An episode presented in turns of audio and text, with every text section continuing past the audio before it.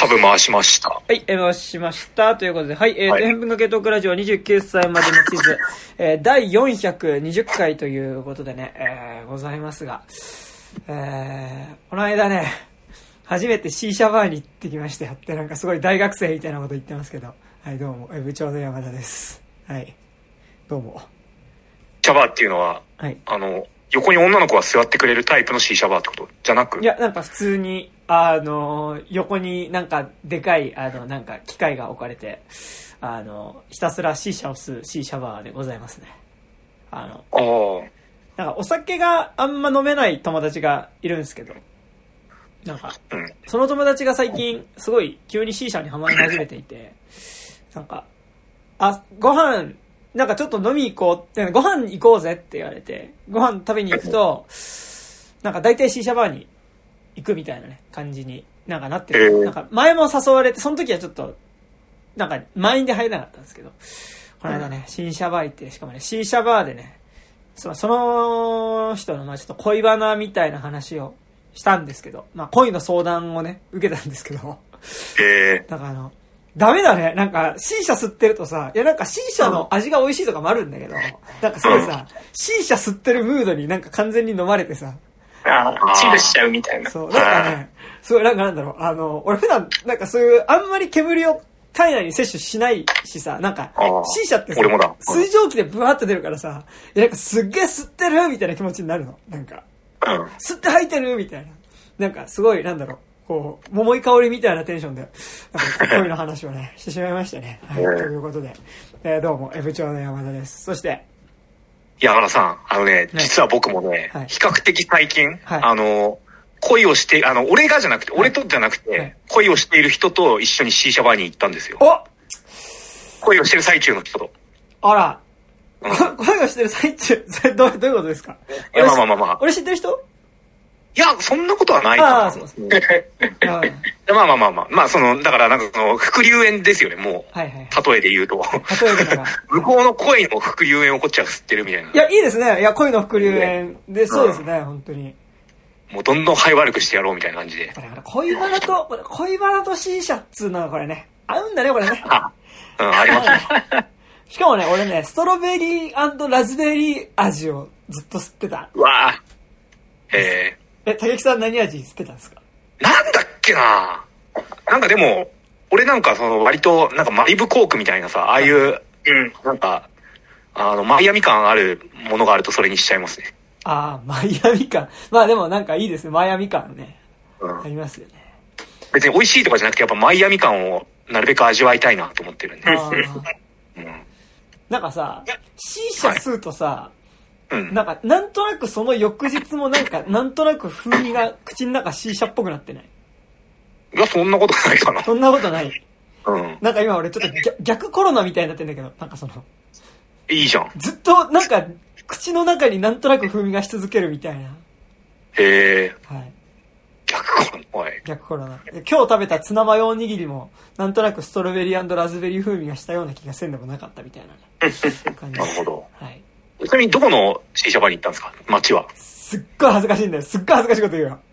あえ、の恥ずかしい街なんてある？高円寺の C 社バーに行った。ああ。もうなんか、高円寺の C 社バーってなんかもうさ、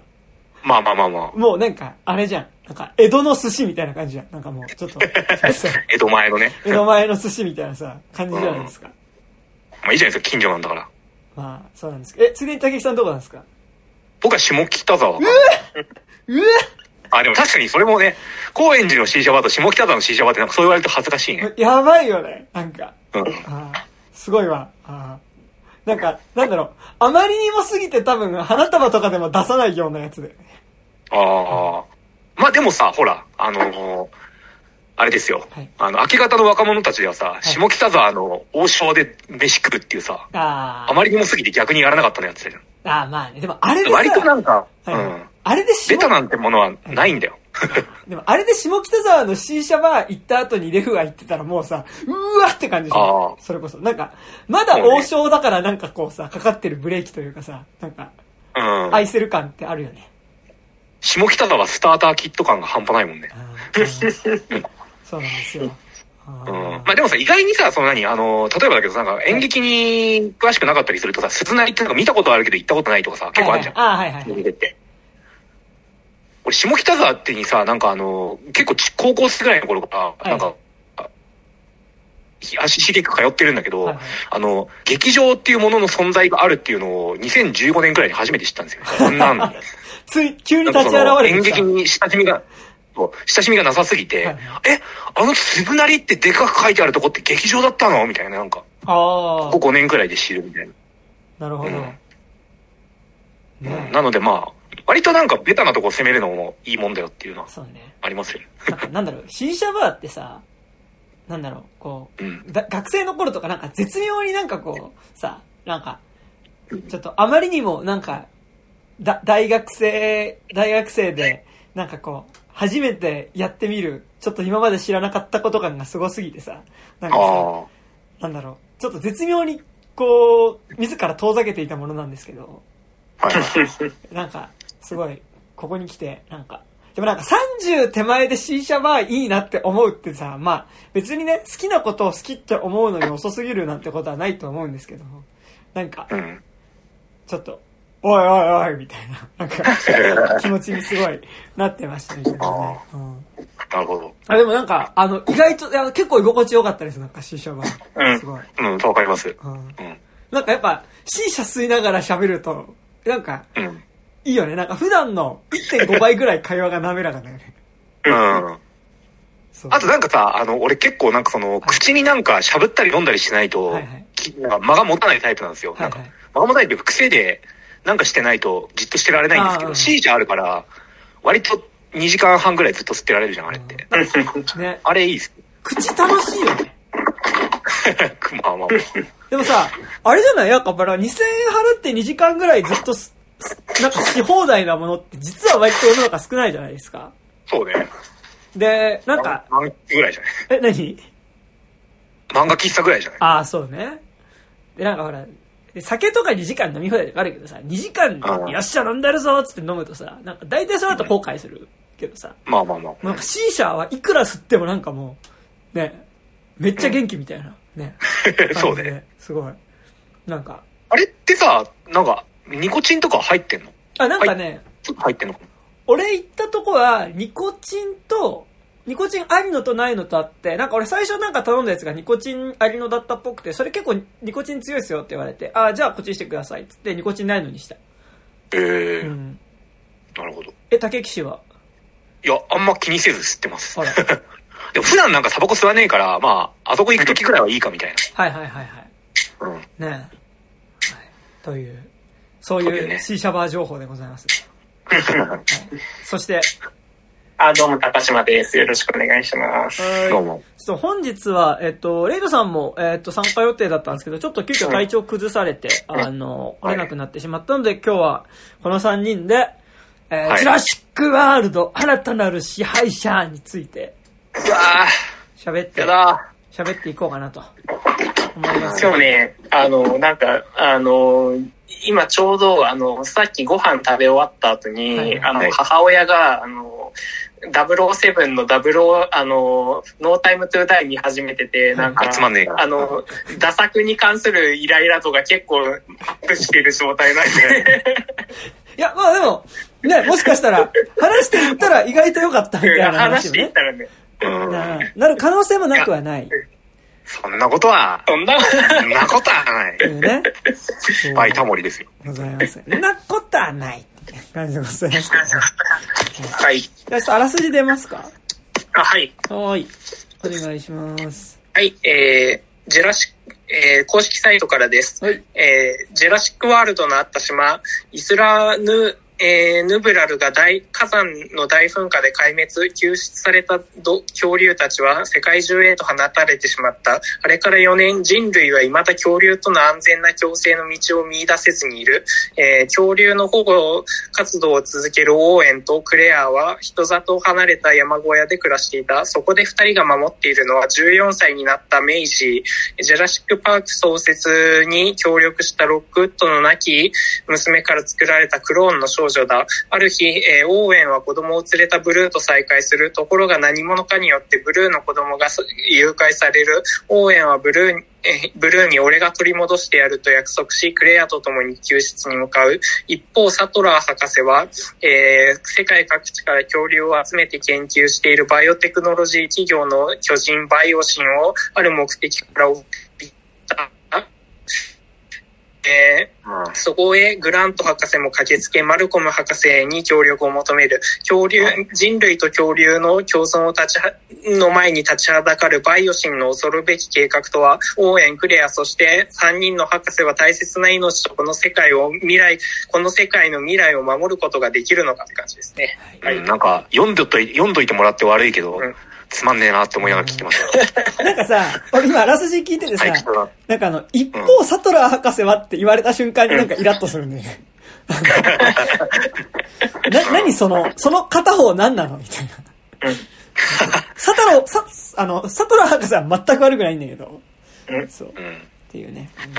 あの、2通はいメールが来てます。はい。はい。読みます。はい。えー、ラジオネームさはるさんからです。ありがとうございます。おはようございます。はい。えー、ジュラシックワールド新たなる支配者の感想。えー、肉質メンバーの皆さんこんにちは。えー、第419回女神の継承会で、次はジュラシックワールド新たなる支配者と話されていたので感想を送らせていただきます。えー、良かった点は、前作以上にたくさんの恐竜が出ていたことと、メイジー役のイザベラ・サーモンが可愛かったことですね。それだけと。うん。はい。で、不満点を挙げると、不満点を挙げるとえー前作のパンドラの箱開けちゃった的なラストにより、えー今後恐竜と人類はどうやって共存するかという難題に本作でどういう回答をするのか注目していましたが、えー結局はとりあえず共存できそうという根拠がない確信で終わっていました。はぁ何それ、あと序盤からの遺伝子組み換えイナゴが大変な展開には、恐竜と大きい、恐竜という大きな問題があるのに、なんでイナゴを使うの？自信がないのか、恐竜で押しとせばかと呆れました。えーしかしながら、あのイナゴってめちゃくちゃ増えるから、恐竜が増加して起こる食糧危機をあのイナゴが解決する展開かも。えーギガノトサウルスもあの炙りイナゴを美味しそうに食べてたし、そうかそうか、さすがトレボロと思いましたが、結局あのイナゴは駆除されて終わりってさ、あと細かいことを言えば、えー黒幕がバイオテクノロジーの大企業って何回見たことか。飽きた。いっそバイオ、バイオのアンブレラ社にしてくれ。えーそれならアンブレ、それならアンブレラ社なら仕方ないかって諦めるからさ、と。はい。えージュラシックワールドで007やミッションインポッシブルみたいなシーンはいらん。えーなぜだろう、うん。あ、そうね。そう。俺はね、割とあそこ好きだったんですけど、まあ、ちょっとその話は後にしますが、えーなぜだろう、えーサムニールとローラ・ダーンがいちゃつき始めると、じじいとおばあさん、えーおばさんがめちゃ無理してるというたまらない気持ちになってしまう。えー逆にトップガンマーヴェリックのトム・クルーズジェニファー・コネリーはすごく良かったのにと。ああ、そうね。ジジェニファー・コネリーとローラーダンって年齢が4歳ぐらいしか違わないのにと。うんえ、そうなんだ。まあ別に今回のローラーダンも良かったですけどね。うんえーうん。あげればキリがなくなるのでやりますと。えーせっかくバイオナが炎の王国でうまいパスをくれたのに、それを透かしたトレボロはまるでスカイウォーカーの夜明けという屈指のバカ映画を作ってしまった JJ ブラムスに見えて仕方ありません。ああ、えー本当に。そういえばあのスターウォーズ3部作も監督は JJ、ライアン・ジョンソン、JJ と変わっていたので本作の流れと一緒。どうせならババイオナで締めくくればよかったのに。てかバイオナで締めくくるっていうか、もう2で終わっててよかった気が、すごいするんですがねて。いうか、あの、パスが難しかったからね。まあねその、あの、すごい質はいいパスだったんだけど、めちゃくちゃ難しいところに行っちゃったかあら。のなんか、ね、巨大フランチャイズのさ、うん作品に対して毎回パスが難しいからしょうがないよねっつってるね。うん いや、いや、いや、でも、あのーそもそもさ、スターウォーズに関しては戦術がなかったじゃん。うん。そうねうん。うん。行き当たりばったりだ一応。うん、一応、あの、ちゃんとパスまでは行ったからさそうねうん このパスどう料理するみたいな。そうそうそう。だし、やっぱなんかなんだろう。やっぱ、炎の王国の時点で、え、この後ってどうなんのってワクワクはめちゃくちゃうん。あったので、ね、まあ、というね、まあそうなんですけど、はい。えーちなみに何回も言ってますが、私にとって最後の時代は、スター・ウォーズの悪しき習わしだった血統主義から脱却し、えー私の幼い頃からの疑問だった、なんでハイパードライブで特攻しないんだろう、えー絶対旧日本軍ならやるだろうに答え、えールッキズムが問題される昨今にサブヒロインとして、えーローズという学校のクラスで一番可愛い女の子の友達にいそうで、いつも〇〇ちゃんに話しかけないでよ男子と言いそうなビジュアルなキャラをあえて設定した意欲作なので、今作と絡めて不当にディスったら戦争する覚悟なのではしからずと。はあはあはああえーで、えー PS、えー前に送らせていただいた DM でプレデター、えーザ・プレイをお勧めしましたが、マジで良かったですよ。これ結構なんか話題作ですね、本当ね。ありね。ましたよ。あ、どうでした？あ、まあまあまあ、すげえ面白かったですよ。ほんほんほん。えー設定ちょっとが、ディズニープラスにもう一回入ったら見ます。うんそう、俺もその感じです。なんかもう一個ディズニープラスで見たいシリーズが始まったら、その時見ようかな、みたいな感じがね。そう。もはいうめちゃくちゃタイトな、あの、タイトなアクション映画にすごいなってて、なんか結構アポカリプトとか、はいああいう感じに近い。ああ、でも、アポカハリプトっ。ぽいっつうのは、うんそうですね。素晴らしいですな。なるほど。はい。えで、設定がエイリアン VS プレデターを仕方しているだけに、もしかしたらレイトさんは、俺の好きなポール W.S. アンダーソンのエイリアン VS プレデターを仕方しやがったファックとブチ切れているかもしれませんが、てんてんてんてん。えーあと、早速続編が検討されているとのことで、舞台が1700年代なので、今後は当然ながら日本の侍と戦ってほしいです。と、まあなんかいろいろ侍の名前、バーサス、えー、徳川綱吉とか、えー、バーサス、えー、ザトウイチとかいろいろ書いてもらってますね。えー、など、夢が広がります。ということで、ラジオネームさはるさんからのメールでした。ありがとうございます。はい。という感じですが。なるほど。ありがとうございます多分この回では、はい。はい。あれ、山田なんかちょっと遅れてる？うん、今普通に聞こえてるよ。なんか、多分ちょっと、あれ、多分ね、俺のと時間差ができちゃってるから、ちょっと想像すいませんが、はいはい一回かやり、かけ直した方がいいかも。はい、じゃあ一旦かけ直しすいませんます。はい、ということで、えかけ直しますが、はい、えーかけ直しでございます。かけ直し、かけ直し、かけ直しでございますと、はい。ちょっとね、まあちょっと普段と、ちょっと今、えーネット環境が違うところで繋いでるどうでしょうか？はい。もしもーし。もしもし。町山さん。はい、マジマジです。まあね、何か大変なことになってますよ。町山さん、あれ見ましたよ、あれ。あの、この間おすすめしてもらった、あの、ボーリングポイント。あれ見ましたよ、あれ。ああ、あれすごいですね、あれ。あれすごいですね。すごいでしょ。すごいでしょ。ありがとうございます。はい、はいありがとうございます。はい、ということで。もうね、最後もう、ボロボロですよ、僕なんて。はい、ありがとうございます。はい。はい、このくだりね。このくだりでございますが。ははいい。ということでございますが。はい。はい。R さんのメールに対しては、いや、この後多分、いはいあの、スター・ウォーズのエピソード7、8、9の話にも多少あると思うんで、はいまあ、8についてはその時に、みたいな。なんかでもさ、もうやっぱこう、なんだろう、ダメフランチャイズの代名詞みたいになっちゃってるからさ、ちょっとね、なんとも言えないですよね。はい。はい。というわけで、じゃあちょっと次いきますね。えーはいえーラジオネーム、なおこさんからですね。えーはいありがとうはい。ありございます。がとうございます。えー、肉あれ、汁前に送ってくれた方ですしたよね。えーあありがとうございます。ありがとうございます。はい、えー、肉汁の皆様、こんにちは。えー、先日は私たちは大人感想メールを取り上げていただきありがとうございました。ということでねありがとうございますはい。えー、あれですね、私たちは大人を見た後にもろもろフラッシュバックした人ですね、この人ね。確かね。あ、そうですねね。。はい。えーこの度、ジュラシックワールド新たなる支配者を見たので、特に募集はされていませんが、感想を送らせていただきます。ということで、はい。ありがとうございます。えー、一言で言ってダメでした。おーまあ みんなこのテンションだな、これな。うん。えー、ジュラシックパーク、なんかこの、どのタイミングでダメっていくかみたいな感じありますよね、この。あねはいえージュラシックパーク一作目から劇場で見て育ってきたジュラシックビーキ世代ですが、えーそれでも今作は用語で金と感じました。おーうんえー恐竜こそバリエーションを豊富に登場するものの、とにかくストーリーがめちゃくちゃです。えー登場人物それぞれの行動がどれも動機や理由が不明、不明確で無理があるものばかり。うんえーしかもまさかの稲子ベースで物語が進んでいくため、恐竜たちが脇役にならなり下がっているありさま。えーブルーなんか留守番してるだけだし。あー、まあそうですね、確かにね。えあ。ーそうか。確かに。シリーズ過去作やシャイニング、地獄の目視録、1984など数々のオマージュシーンもこっちをにやりとさせたいんだろうけど、そういうのはまずストーリーの面白が面白さがあってこそだぞとひどくしらけてしまいました。いや、そうです。まさに。ね、えーここからネタバレということでね、ございますけど、はい。えーまた、メイジ、オーウェン、クレアの3人をやたらと家族としてくくろうとしているのも気になりました。えーそれもやたらと、両親、親、子という単語を頻発させて、えーさらにダメ押しのようなグラントとサトラーの老年カップル、老年カップル復縁も本当にいらないと思います。なんかね、あの、ええ急急にちょっと秒話シリーズみたいな感じでしたね。なんかね。えーあれがあることにより、まるで男かける女、親かける子供、イコール家族という保守的な家族像が強調されているようでなんだかなと嫌な気持ちになりました。はははは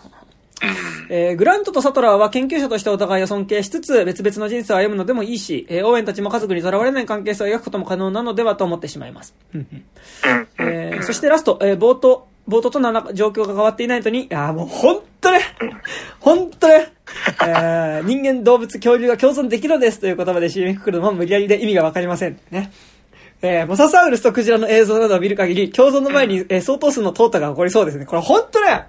ねこれ本当そう思いますけどね。なんか俺さ、あの、モササウルスとクジラのとこさ、俺、俺、キスすんのかなって思ったんだよね。距離感的に。なんかこうさ、モササウルスのやっぱりザトウクジラが一緒にな、並んで泳いでたじゃん。なんか、あれ？これ、え、キスする？みたいな。え？これ、クジラとモササウルスキスするか？みたいな風にちょっと思ってました。はい。まあ、キスしないけどね。しないんですけど。はい。おー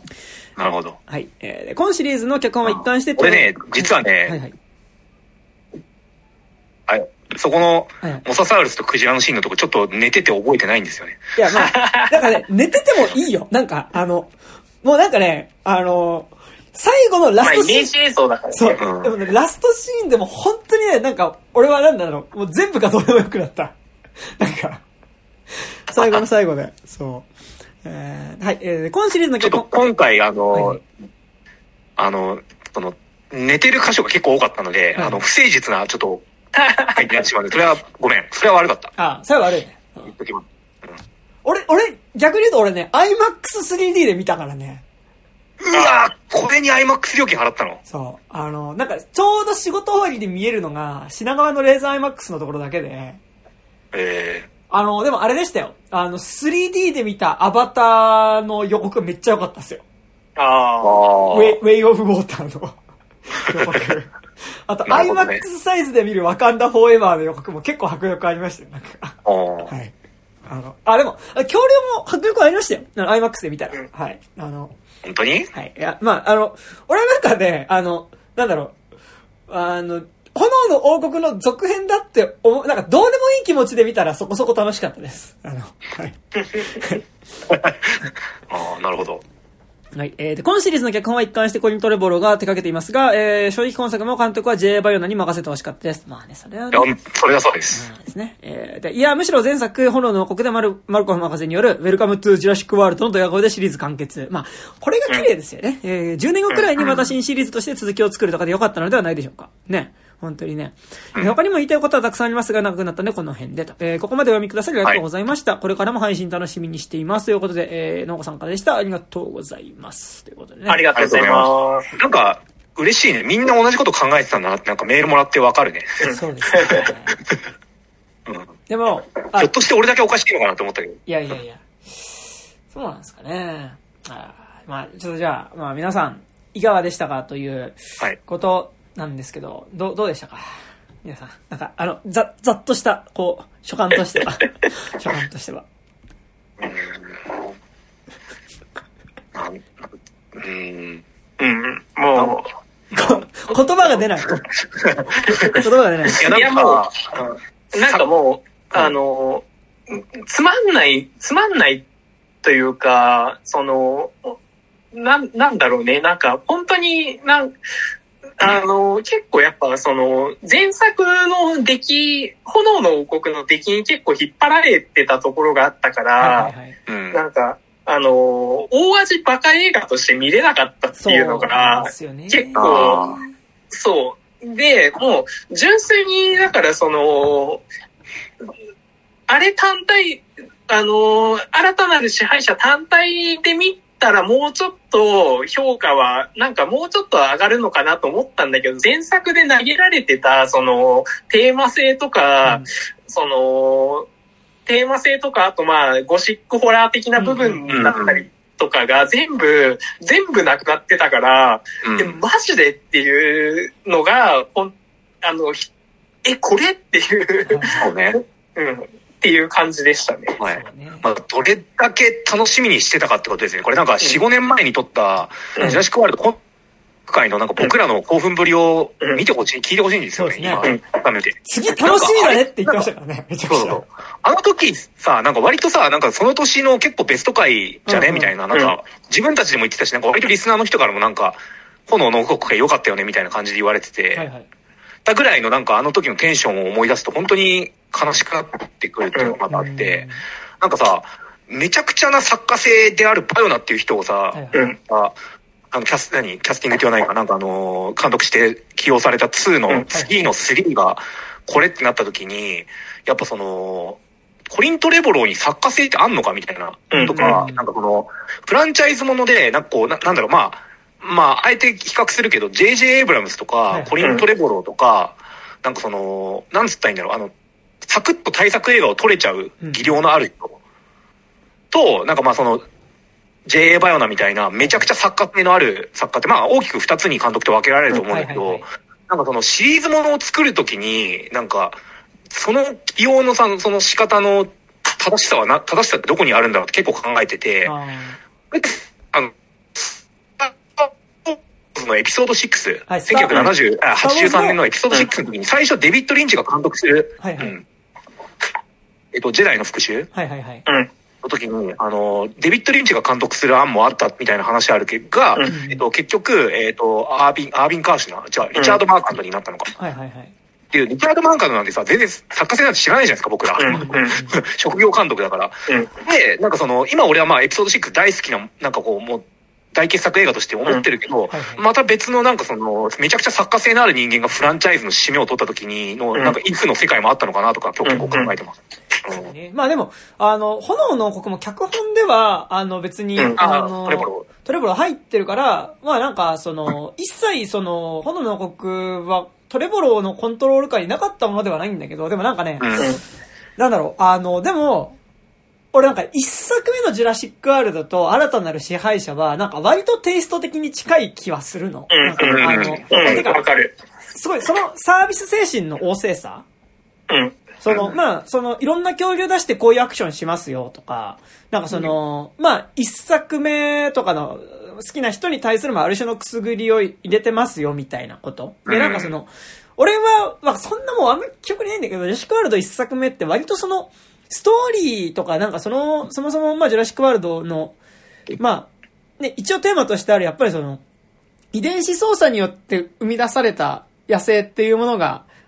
人間がコントロールできるつもりだったけど、やっぱその、それが暴走していくっていう、なんかちょっとまあ SF 的なところっていうよりは、なんかマジでその、こう、恐竜大暴れを見せますよっていうことのサービス精神はいはいはい。みたいなのは、なんかやっぱその、まあ、い1と3では一貫してる気がしてて、でもただ正直そのテンションで3作作られると多分なんか、1見ても2見ても3見てもあんま話変わんねえなみたいな感じにはなると思うから、なんか2作目で、その、まあ、これに限らずね、シリーズ3作あるとき、2作目でなんかちょっと作家性強い監督入れて、なんかこう、なんだろう、あのーちょっとこう、シフトさせるというか、なんか違うテイストもシリーズの中に入れるみたいなのは、なんか、わかるんだけど、なんかでも、やっぱりその、こう、一作目がなんかなんだろう、いわゆる本当に、テーマパーク映画としてのジュラシックワールドうん。としての一作目だったのに対して、さっき高島君も言ってたけど、やっぱ二作目であまりにも、その、結構、そもそものシリーズ全体に問いする、対する問いみたいなこととか、あの、結構決定的なことをやってしまったので、で、今作ってある意味、その、もう一回一作目のモードにテンション、シリーズにテンションを戻してるとは思うんだけど、うん。なんかやっぱ、それを見せられた時に、こう、え、なんか、俺はね、あの、炎の、俺、途中でどうでもよくなって、結構、ジョシュガールの。新たな支配者。で、なんかあの、どうでもよくなってみたら、なんか一個一個のアクションシーンとかは、なんか結構面白かったから、なんか、うんあ、どうでもいいわって思って、なんか、いやでもこれはあの炎の王国の続編なんだって思ってみると、なんか、すごい、えってなるし、もうなんか、ラストの、もう蹴りの付け方とか、くっそ欺瞞に満ちてんなっていうふうに、思ったんだけど、なんか結構、ジャシックワールド炎の王国、あ、えっと、新たな支配者見ながら、なんか、こう、炎の王国の続編として見て、ふざけんなよってブチ切れてる俺と、なんかもう全部がどうでもよくなって、あ、なんかすげえ、あの、氷の下泳いでくる恐竜怖え、みたいな。あ、すげえこれ、みたいな。あの、羽がね。そう、羽のやべえとか、あとあの、爪ね、爪生えてるこの長い恐竜になんかこう、水の上からこう、ぐわって来られるの怖え、みたいな。なんか、それはそれでシーンごとの、なんか、アクションとかは、わーみたいな感じで楽しんでる俺が、なんか、二人いるみたいな状況になっていたんですけど、でもなんか、まあ前提として、なんかどうでもいいって思ったら楽しかったっていうのは、まああんまり楽しくなかったんだろうなっていうのは、すごい思うんですけど。し、しかもさ、なんかすごい思ったのがさ、なんか一応2作目もさ、あの、これ、トレボロ脚本入入ってるけどさ、その2作目で問題提起したもん問題に対してさ、不誠実すぎてあさね。どんだけさ、あの2作目でどんだけ入ってたかっていうのは結構微妙だよなって思う。ああだってこんだけ回収しないし、なんか、その、メイジーのさ、クローンみたいな、あの、問題もなんかさ、ただのティーンの女の子のさ、その、なんかちょっとなもやもやと悩悩み抱えてる、あの、なんか普遍的なものとかにしようとしてて、いやいや、そうじゃねえだろ。うんだって、言うたらよ、世界滅ぼしかけた女の子めちゃくちゃあだよ。ったから、なんか、うん。うん。ねそう。それは、てかなんか、でも、俺は結構、俺、嫌だった部分うん。今作が決定的に嫌だったのは、まあ割とまさにその、まあ、炎の王国のラストでし、でやってたことっていうのがな、何かっていうところから、まあちょっとじゃあ、まあ多分そこを話してから話そうかなと思うんですけど、うんいや、なので今からここから炎の王国のネタバレをします。うんって感じですけど、まあ炎の王国ってまあ巨大な屋敷のさ、まあその、うん。恐竜のクローンを作っていた屋敷の、うん。中でまあずーっと屋敷の中だけで育てられた女の子っていうのがさ、まあ実はその女の子が、まあクローン、クローン、恐恐竜を生み出したのと同じクローン技術で作られた人間の女の子がいて、でまあ、その子が、その、まあ屋敷の中に閉じ込められたたくさんの、まあ恐竜たち、同じようにクローン技術で作られた恐竜たちがいて、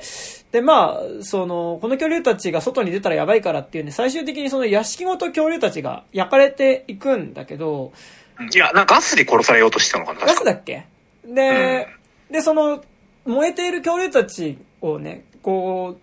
外に、まあ、でまあ、そのまま屋敷の中で燃えていけば、まあ、恐竜たちは、まあ、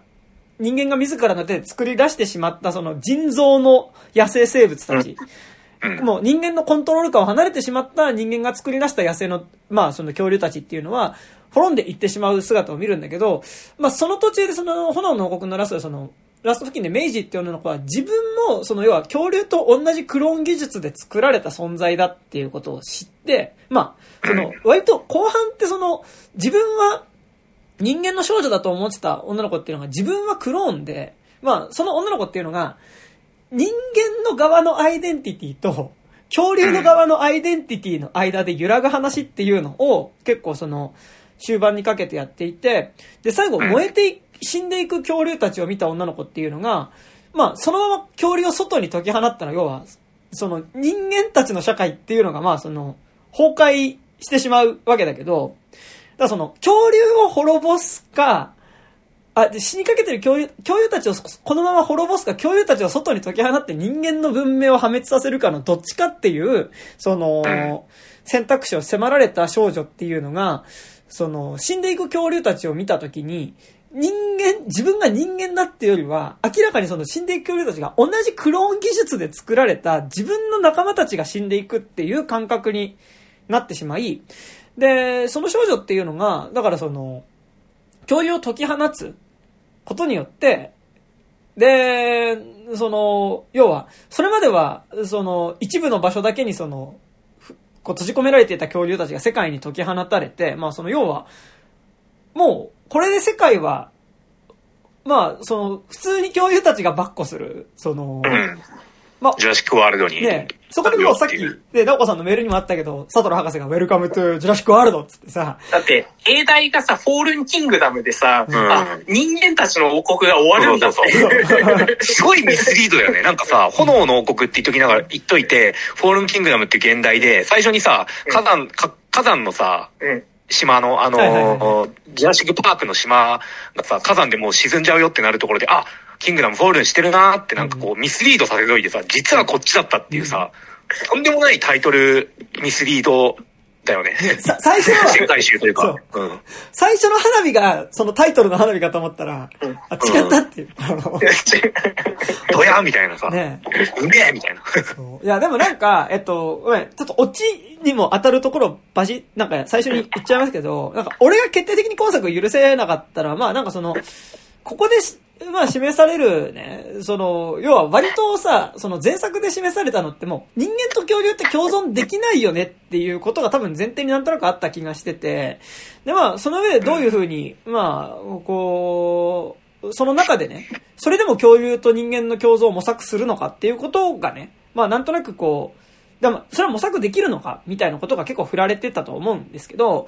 で、まあそこに対して、この、なんかなんだろう、なんとなくゆるふわな雰囲気で、あの、あ、共存できますみたいな。あの、まあラストが、まあすごい、まあまず、そこがすごい、まあ、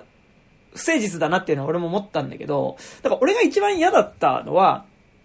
その、前作のラストでさ、その、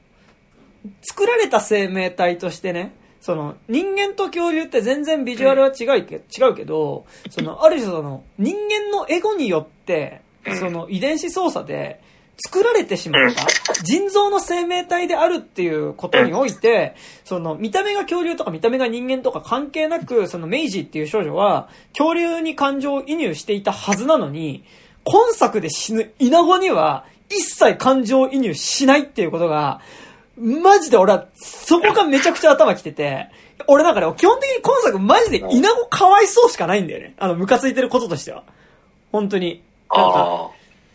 もうなんかさ、スケープゴートでしかないしさ、なんかその、今作でイナゴは滅んで、めでたしめでたしで、その恐竜とは共存していきますっていうのってさ、なんか、結構その背後にあるさ、なんかこう、恐竜は見た目好きだから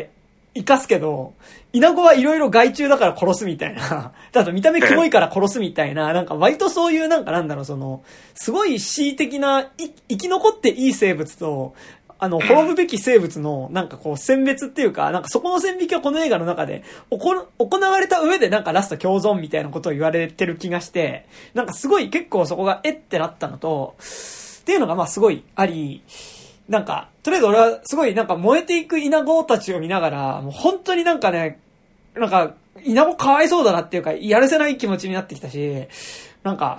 なんかもう、あれでなんか最後、稲子をさ、なんかこう、滅ぼしてさ、ああ、なんか、めでたしめでたし、みたいなさ、なんか賢者タイムみたいな顔になってるウー博士を見てさ、なんか心底なんかもう嫌な気持ちになったんですけど、はい。うん。っ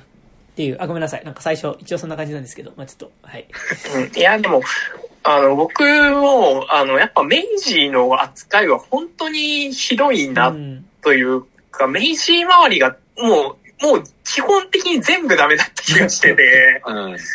やっぱ基本的にやっぱその前作の炎の王国がやっぱゴシックホラーとして、やっぱフランケンシュタインだったわけじゃないですか。あの、で、メイジーっていうのはフランケンシュタインの怪物の側でなんで私を作ったのっていうめ、うん、その、で、その怒りもあったわけじゃないですか。そこに対して、なんか、いや、制作者には、えー、あの、制作者には悪意はなかったみたいなオチとかは、もう全然違うと思うし。全員で作ってたんですよ、ね。うん。うん。いや、全然違う。そういう問題じゃねえからっていうのと、あと、なんでお前は、その、あの、しかも、あの、応援とかにもマジムカついたのがさ、はいはい、なんでお前、せっかく逃げ出したのになんでまた隔離してんの？とかさ。で、しかもあそこでもさ、やっぱその、応援たちがさ、なんか、あの、いや、なんか、お前っていうのはもう絶対普通に暮らせないんだからとか言っててさ、うん、はあ、この人たち何言ってんのっていう。えって思っちゃったのと、やっぱさ、その、真面目な話、彼女の悩みっていうのはさ、やっぱその、クローンとかを考える上でめちゃくちゃ重要なことだと思っててさ、うん、その、はいはい多分、その、僕ら普通の人間っていうのはさ、どちらかというと先に存在があるじゃないですか。はいはいはい、その、まあ一応人間っていう本質はあるけれども、先にその個々の肉体であったりとか、その、あの、精子と卵子がくっついた時に、その、今の僕っていう、その、ものっていうのが、その本質として先に作られたわけではないじゃないですか。だから、その、まあ、その、サルトル的に言えば、その、実存が本質に先に立つ存在であるわけじゃないですか。うん、だけど、明治っていうのは逆に、その、母親のクローンとして育てられ、作られたってことは、逆に本質が先に存在する存在ってことじゃないですか。で、その逆転ってめちゃくちゃ重要だと思うし、あの、そこをこれから多分ね、クローンとかがもう多分、あの、実、なんか発展していくときに、その倫理問題ってめちゃくちゃ重要だと思うんだけど、それを、なんか、あの、なんか、普通のそのティーンの悩みみたいなのに、やっぱ修正したのはめちゃくちゃ超不誠実だと思うし、なんか、あの、いや、これ、その、あの、双子と一緒じゃんとか、そういう問題じゃなくねっていう。双子はだって、あの、実存の方が先にあるんだから、あのそれと、双子の悩みとさ、明治の悩みは全然違う。うん、違うっす、ね、存在論的な問題をさ、明治は悩んでたのに、それをなんか、めちゃくちゃ歪償化しした悩みにしちゃってて、それがめちゃくちゃ腹立っちゃって、うん。うん、なんか、やっぱ基本的に実はジュラシックパーク一作目からさ、まあその、一作目の恐竜もそうだけど、その、先に、こう、恐竜、見せるための恐竜とかさ、その、先に目的が先行した上で生み出された生物たちっていうのが、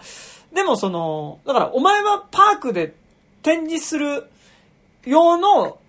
その管理された野生なんだぞっていう恐竜たちっていうのが、あの、いや、その、お、人、おめえら人間の干渉物じゃなくて、俺は俺だからよっていうところで、その、人間が意図していたものからより超えてね、その、恐竜、まあ、自分たちが恐竜であるっていうことを、まあ、それによって、その、もともと人間たちが作った段階で意図していた目的を超えていくっていうのが、やっぱりその、実はまあシリーズ全体通して、まあ何回も繰り返していることで、で、その中で、まあ今までその、ジュラシックワールド炎の王国までのシリーズっていうのは、そこで作られるものが、人、えー、っと、恐竜で作るものが人間だったんだけど、まあそこの違いって何があるかっていうと、恐竜には言葉がない。人間には言葉があるけど、恐竜には、その自らの、その、俺はお前らが作ら、お前らによって作られた生命ではないぞっていうことを、まあ最後に吠えることはできるけど、まあその、語る言葉を持たなかった。その、自分とは何かっていう悩みはね、具体的な言葉で語ることができなかった存在っていうのが、炎の王国で同じ技術で作られた人間っていうのがやっぱり出てきた時に、その、やっぱり今高島くんが言ったような、その、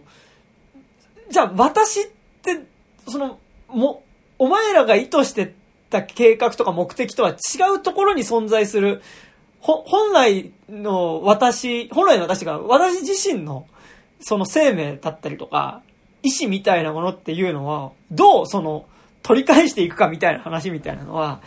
結構前作そこってね、すごいやっぱ大きく投げたものではあるし、やっぱりこう、それをさ、やっぱその、そのラストがやっぱすごかったのってさ、その、自分が、え、その、要は、もともと生まれる前から設定されていた計画とか目的の、目的と、そうじゃない、あの、自分がより広い世界に出ていきたいっていう、自分自身の中から湧き上がっていく衝動みたいなのを天秤にかけたときに、その少女が、まあ、ものすごく、それはある意味エゴでもあるんだけど、エゴを貫き通す形で、その、自分のエゴを貫き通すためだったら、格好好きの世界は別にぶっ壊してもいいっていう決断をするっていうことこそが、えっと、やっぱりすごい美しいラストだったと思うんだけど、でもやっぱそれで言うと、本作不誠実だと思うのが、えっと、まあその、要は、ジジュラシックワールドの、炎の王国で提示していた、まあ、この後起こることっていうののもろもろを、なんか、ある程度、歪償化した形でスタートしてるのが新たなる支配者だっていうのが、まあ、ある気がしてて、なんか俺は具体的になんかまあ、それは、えっと、まあ、まあ、二つあるっていうか、まあ、お、まあ、まあ、基本的には一つなんだけど、まあ、なんか要はその、炎の王国ってまさにさ、その、あれ、サハルさんのメールだったんだっけ？パンドラの箱、まさにパンドラの箱だと思ってて、その、パンドラの箱を開けたことによって箱の中にあった、その、絶望？絶望っていうか、まあ、その、あらゆるその最悪である恐竜たちっていうのが世界に解き放たれて、まあ、その、もう世界はその、まあ、ポストアポカリプトな世界になってしまったという時に、全部恐竜たちが飛び立った後の屋敷 の中に最後残ってる最後の希望は誰なのかっていうと、やっぱりそれは実は、そのパンドラの箱を開けてしまった本人でもある明治自体っていうものがある種、その作られた生命体の中で、でもその、もしかしたら対話の可能性、共存の、共存の可能性として、まあ、メイジーであり、そのメイジーとほぼ裏表の存在であるブルーっていう恐竜。だからその、うんブルーと王への関係性っていうのが、その、まあ、基本的には人間を殺してね、あの、食っていくであろう恐竜たちっていうのが世に放たれたことの絶望っていうのが、炎の王国のラストであったわけだけど、じゃあその屋敷の中に最後残った希望ってのは何かっていうと、恐竜と人間の共存の可能性を示した、まあその、ブルーとオーウェンの関係性であり、まあそこにいる、まあその、えー、なんだっけ、えー、女の子、えー、メイジー。メイジーっていうのが、最後、その、パンドラの箱の中に残ってた希望として残されてるっていう終わり方だったと思うんだけど、なんかそれってまあ本当にその狭い箱の中でお行われて、箱っていうかまあ屋敷の中で行われてたことっていうのが、ラストでまあものすごくこう、まあジュラシックワールド炎の子がすごい狭いところでずっと続いていく話なんだけど、恐竜が出てくるにもかかわらず。でもなんかやっぱそれが最後外に解き放たれていく、その狭いところから広いところに広がっていくことの、あの、快感っていうのは、まあ、すごいあったと思うのね。で、それで言うと、まず今作って、本当にこれからはワールドの話だぞっていう、なんか俺はなんかなんだろう、うちょっと違うけど、やっぱその、マッドマックスとかに近いようなものっていうか、なんかもう、完全に荒廃したポストアポカリプトでもうその、法律とか国家とかももう半分機能しなくなったようなところの中で、えっと、これは俺の妄想だよ。妄想だけど、なんかその、例えばね、恐竜を軍事転用、なんかチップを埋め込んで、恐竜をそれでもこう、軍事転用しようとする、なんかその、軍事企業、なんかブラックウォーター、恐竜ブラックウォーターみたいな会社と、型や、なんかこう、武器の使い方を覚えたラプトル軍団みたいなのが、なんか、うんそいつらはそいつらで、なんかその、だブラックウォーターみたいな方は、なんか恐竜を集めてきて、その兵器転用して、まあなんかそれによって人間の世界の復権を目指す、その恐竜を滅ぼして復権を目指すのだ、みたいなことを言ってる、こう恐竜、ああとブラックウォーター軍団がいる一方、道具の使い方を覚えたラプトルたちっていうのが、今度人間を集めて今度飼育している軍団みたいなのもいたりして、なんかその猿、の惑星になるんだね。そう、いや、だからそう、だから、ごめん、てか、俺はぶっちゃけ、猿の惑星、あの、グレートウォーみたいなね、うん。あの、その要は、人、まあもう、完全に文明が滅んでしまった世界の中で、その、生き残るのは、もう人間と恐竜の共存はできないってなった時に、その、もう恐竜を皆殺しにして人間の世界を復権するぞって言っている人間派と、で、人間どもを皆殺しにして恐竜の世界をもう一度作るのだと言っている恐竜派と、その間で二つの両者の中での共存の道を、それでも探す、その、クリス・プラットとかね、そこら辺のうん人たちの話とかになるのかなって、これは俺がも妄想の、俺の妄想の、あの、ジュラシック・ワールド新たなる支配者うんだったけど、なんかそういう話だと思ってたわけ。ど、で、それは、その、要は、二二作目が狭い屋敷の中だったものが、やっぱ世界に広がっていくっていう広がりをうん。描くと思っていたし、あの、まさに炎の王国のラストの、なんかビッグウェーブに乗っている、巨大な波に乗ってるサーファーのその、乗っている波の中にモササウルスの影が映るっていううん。シーンとかって、まさにその、やっぱり、あそこの屋敷の中に閉じ込められていたもの、もろもろの災悪たちが解き放たれた、その、世界、世界規模の広さの話だったと思うんだけど、本作、さ、ジュラシックワールド3は始まった段階でさ、なんかなんだろう、あの、ま、ちょこちょこ恐竜も、なんか市街地にいたりするんだけど、なんか、割とちょっと収容できてますみたいな感じというか、なんか、俺結構なんかその、もうゾンビ映画とかじゃないけどさ、結構その荒廃した廃墟になった街とかね、あの、なんか、なんかその、そういう感じになってると思ってたんだけど、なんか割と人間社会はうん機能してるわけ。で。なんかもう、すで、なんかなんだろう、あの、なんか、すごい巨大な、なんか、山奥に作られた、なんか国立公園みたいなの中には、捕獲された恐竜たちが、まあちょっとずつ集められてます、みたいなさ。で、なんか結構その害獣駆除みたいな感じで結構捕まえた恐竜たちがそこに連れてかれてたりとかね、するんだけど、うん。なんかもうその時点で、なんかこう、さ、2作目の段階で狭いところから世界の話になったものっていうのが、ちょっとこう、ブワーンと広まったものがちょっと収束したところから物語が始まってるっていう時点で、ちょっとやっぱりその規模感としては歪所化されてるなっていうところを感じたのと、あとやっぱ後半行くと舞台が全部その要は恐竜大学あの、うん。はい。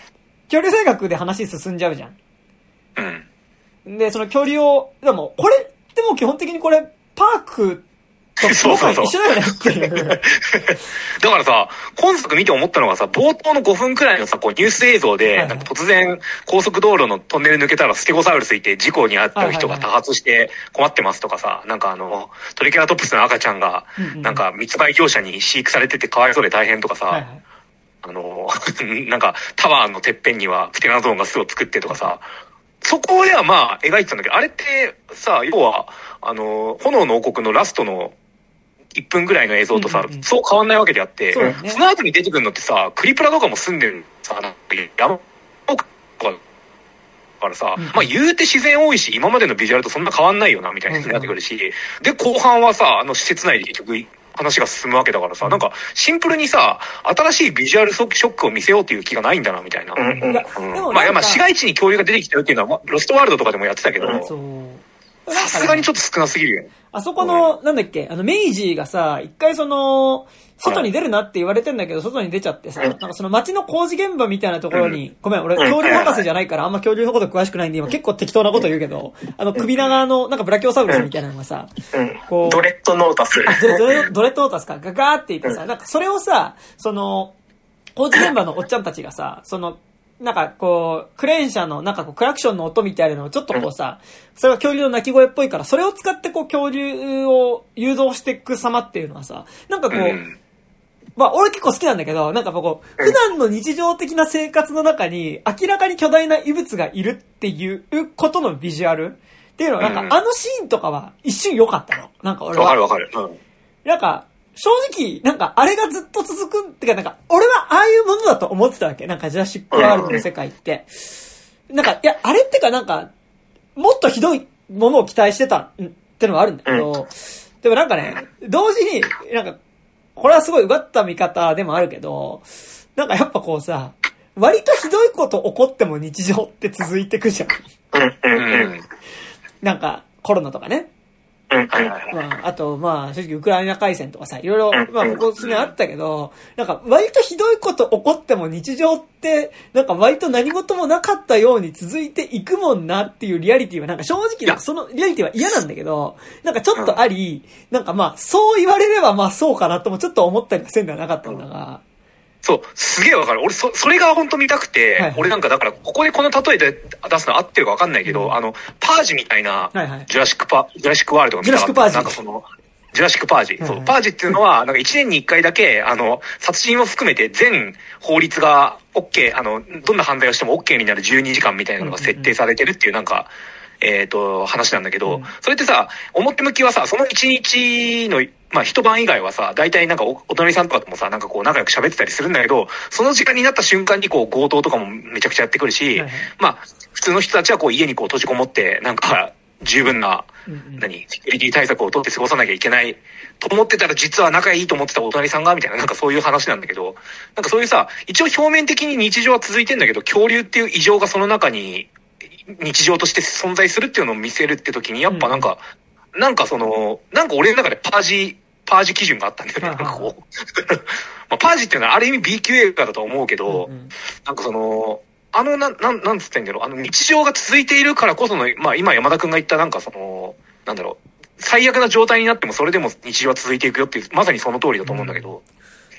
うん。だからでも、正直、なんかなんだろう、絵面の気持ちよさはすごい、俺特にやっぱ IMAX で見たからってなるけどさ、うん。あなんかやっぱその、日常の中に恐竜が一発ダンっているっていうビジュアルの、迫なんか、そこの美しさはすごい感じたんだけど、なんかやっぱ、日常の風景に巨大なものが立ってるってだけでも結構気持ちいいじゃないですか、それは。なんか。うん。でもさ、民家にとかになんかなかったじゃん。え？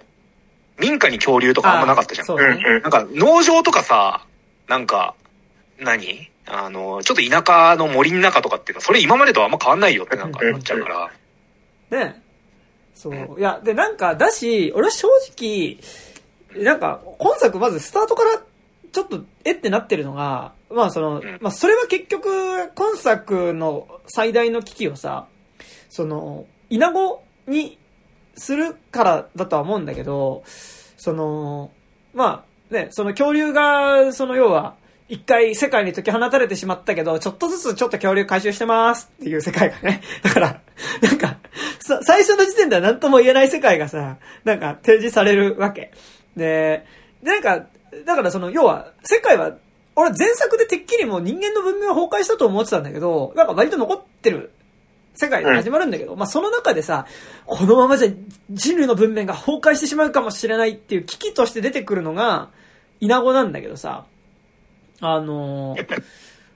まずね、あのー、え、その、イナゴ以前に君らの文明は恐竜によって滅ぼされているはずじゃないのかっていうさ、なんかあの、イナゴやべえってなってんだけど、いや、なんかでもその、イナゴやべえをするために、なんか恐竜では滅ぼされなかった感があるっていうかさ、あのっていう感じはしててね。で、だからさ、なんかその恐竜とのなんか対比っていうか対立、うん。はいはい。あれ？ちょっと今、音声がずれてるわな。大丈夫？うん。聞こえますか？うん、聞こえてる聞こえてる。あ、大丈夫？あ、ごめんごめん。戻って。いや、なんかさ、イナゴ軸を出してるくるならさ、なんか恐竜軸との対比って必要じゃねえかって割と思って。うん、コンスクってなんかあんまそれなくなんか、なんか、恐竜とそんな絡んでこなくね？イナゴみたいな。まあ関係ないからね。てか、いや、なんかこれも、完全に、てか、恐竜、あと、イナゴは、俺がマジでな、イナゴほんとかわいそうだと思ってるのは、イナゴはただのやっぱ基本的にスケープゴートでしかなくて、えっと、本作って、基本的に多分本来、これ本来のジュラシックワールドの新たな支配者これが本来のジュラシックワールドの新たな支配者だから、これ、俺が本来のって言ってるのはもうすでにその、それはお前の妄想でしかなかった話なんだけどさ、本来のジュラシックワールドの新たな支配者ってさ、ウー博士が滅ぼすべきなのは恐竜だと思うわけ。その、作っちゃった、その要は、人間と恐竜は、が、最終的に共存っていう例えに行くにしても、それはなんか、そんな、なんかなんだろう、ラストシーンでさ、なんとなく、空気感的にさ、ああ、ザトウクジラとモササウルスもなんか一緒に寄り添って泳いでます、みたいなこととかさ、なんか、その、まあ、こんなシーンあったかわかんないけど、なんか、鹿とラプトルも一緒に走ってます、みたいなさ、なんか、そういう、もうなんかもうコラ映像みたいなさ、もうなんか、あの、お俺なんか、ふざけてんのかなみたいな映像が、俺、IMAX のスクリーンにデカデカと映し出されて、俺はどうしたもんかって思ったんだけど、これがのラストシーンね。いや、でもさ、なんかあれ、そこまでやんならさ、今日のワンコ的なさ、なんか今日のラプトルみたいなさ、なんか、そういう番組やってますっていうのをちょっと見たかったけど。いや、なんかさ、で、だから。ブルー君は、みたいな。そうですよね。いや、なんか、だからさ、その、本来、だからその、共存みたいなね、ところにたどり着くにしても、それって本当それこそ、猿の惑星グレートウォーじゃないけど、やっぱ、ある種の犠牲というかさ、やっぱりその、基本的に共存できない生物その、完全にその、人間に作られたけど人間のコントロール下を脱出して、その、自、新たにその地球の支配者として君臨して、その、要は、前さ、その、カオス理論の博士がさ、あの、 Welcome to Jurassic World って言ってたのはさ、要はさ、うん、 Welcome to ジュラシックが支配するワールドへようこそって話じゃん。その、うん、今まで人間が支配している世界が終わったぞと。これからは恐竜が支配する世界になったんだぞっていう。もう一回ジュラ紀だっつって。ね。もう一回ジュラ紀だって。いうね、感じでさ。って言った時にジュラ紀ワンスモア。ね。ジュラ紀ワンスモーって感じですけど、あの、今、ゆらゆら帝国バージョンで歌っただろ。そう、すいません。あの、坂本慎太郎バージョンで 歌わせていただきましたけど、はい、まあ、坂本慎太郎の曲にジュラ紀ワンスモーなんて曲はないわけですけど、それ置いといて、あの、要は、その、もう、人、それまでの人間が支配者だった世界と恐竜が支配者だった世界ってのは共存できなくて、どっちかが支配者の世界にしかならないって言った時にさ、やっぱりその、うん、作られた生命である恐竜を滅ぼす滅ぼさないって話にやっぱどうしてもなるし、まさに猿の惑星のグレートウォーとかってそうだったわけじゃん。その、うん、人間が作り出した知性のある猿たちっていうのが人間を凌駕しだした時に、猿が新たな地球の支配者になってしまうっていうのに抵抗する人間と、そこでやっぱりその、自らのね、えー、その、人間どもを支配しようという猿たちの戦いだったわけだけど、で、それで言うと今作って、その、まあ、まさに猿の惑星、あ、猿の惑星グレートウォーのネタバレをしますが、猿の惑星グレートウォーは、猿も人間も双方にかなりの犠牲を支払って大きな戦争をしても基本的にもうほぼほぼ滅びるけど、唯一その中でも共存を信じた猿と人間たちだけが、その、うんま新天地をね。あ、新天地を作るわけだけど、うんそこを模索するために戦い続けたシーザーっていう猿は、ある種、その王国を作るための、ある種犠牲として、その、まあ、最後死んでいくっていう終わり方をね、していたわけで、やっぱなんか結構、そ、それぐらいの犠牲を払われてこそ、猿の惑星グレートウォーが、なんかこう、作り出した、まあ、生み出したその、最後生き残った二つのその争い合う生物たちもさらに殺し合って、もう本当に最後の一部だけ生き残った人たちがでもそれでもやっと共同の道を見出せるっていう時に、なんか、それは信じられる話だったと思うんだけど、なんか基本的に、こう、ジュラシックワールド新たなる支配者の、今新たなる希望って言いそうになっちゃった。新たなる支配者の、あのーこう、目指す共存って、なんかそれぐらいじゃないとなんか納得できない感じってあったんだけど、でも今作って、だから、ウー博士が本来やるべきことって多分、恐竜を皆殺しにすることだったと思うの。なんかう、ん最終的に。でも、それは、できないから、うん。その代わりに、でもなんかその、人間が作り出してしまった生物を、その、その暴走を止めるっていうことはやりたいわけ。でもそれって、ジュラシックワールド、炎の王国で解き放たれた恐竜たちをどうにかするっていう話だったのが、まあなんか、それはしたくないって言った時に、滅ぼす恐竜の代わりに滅ぼされたのが、今作で急遽作られた巨大なバッタたちでさ、スケープゴートでしかないのよ。巨大なバッタって。で、なんかさ、散々、なんか、危険だみたいなこと言われて解剖もされてさ、なんか、焼かれてさ、そんで、なんか、おやつみたいな感じで食われたりとかしてさ、なんか、最後、ね、なんか、これで絶滅だみたいな感じでさ、なんか、ウー博士が一匹離してさ、なんか、本当になんかこう、なんだろう、スイッチ一つで消すような感じで消えていったイナゴたちっていうのがさ、なんか本当にスケープゴートでしかなくて、イナゴ薬用マシーンで。ねで、なんかさ、今作、なんか、恐竜と人間がなんか、さもさ、なんか共存できるようになりましたみたいな感じなんだけどさ、え、なんで共存できるようになったのっていうのはすげえ謎なわけじゃん。うん。なんか、あれってとりあえずイナゴ殺して、なんかイナゴいなくなったから、なんかイナゴいなくなったし、なんか恐竜と人間、仲良くできんじゃないみたいな。え、何それみたいな。え、ちょっと、ど、どういうことみたいな。なんかあの、なんか、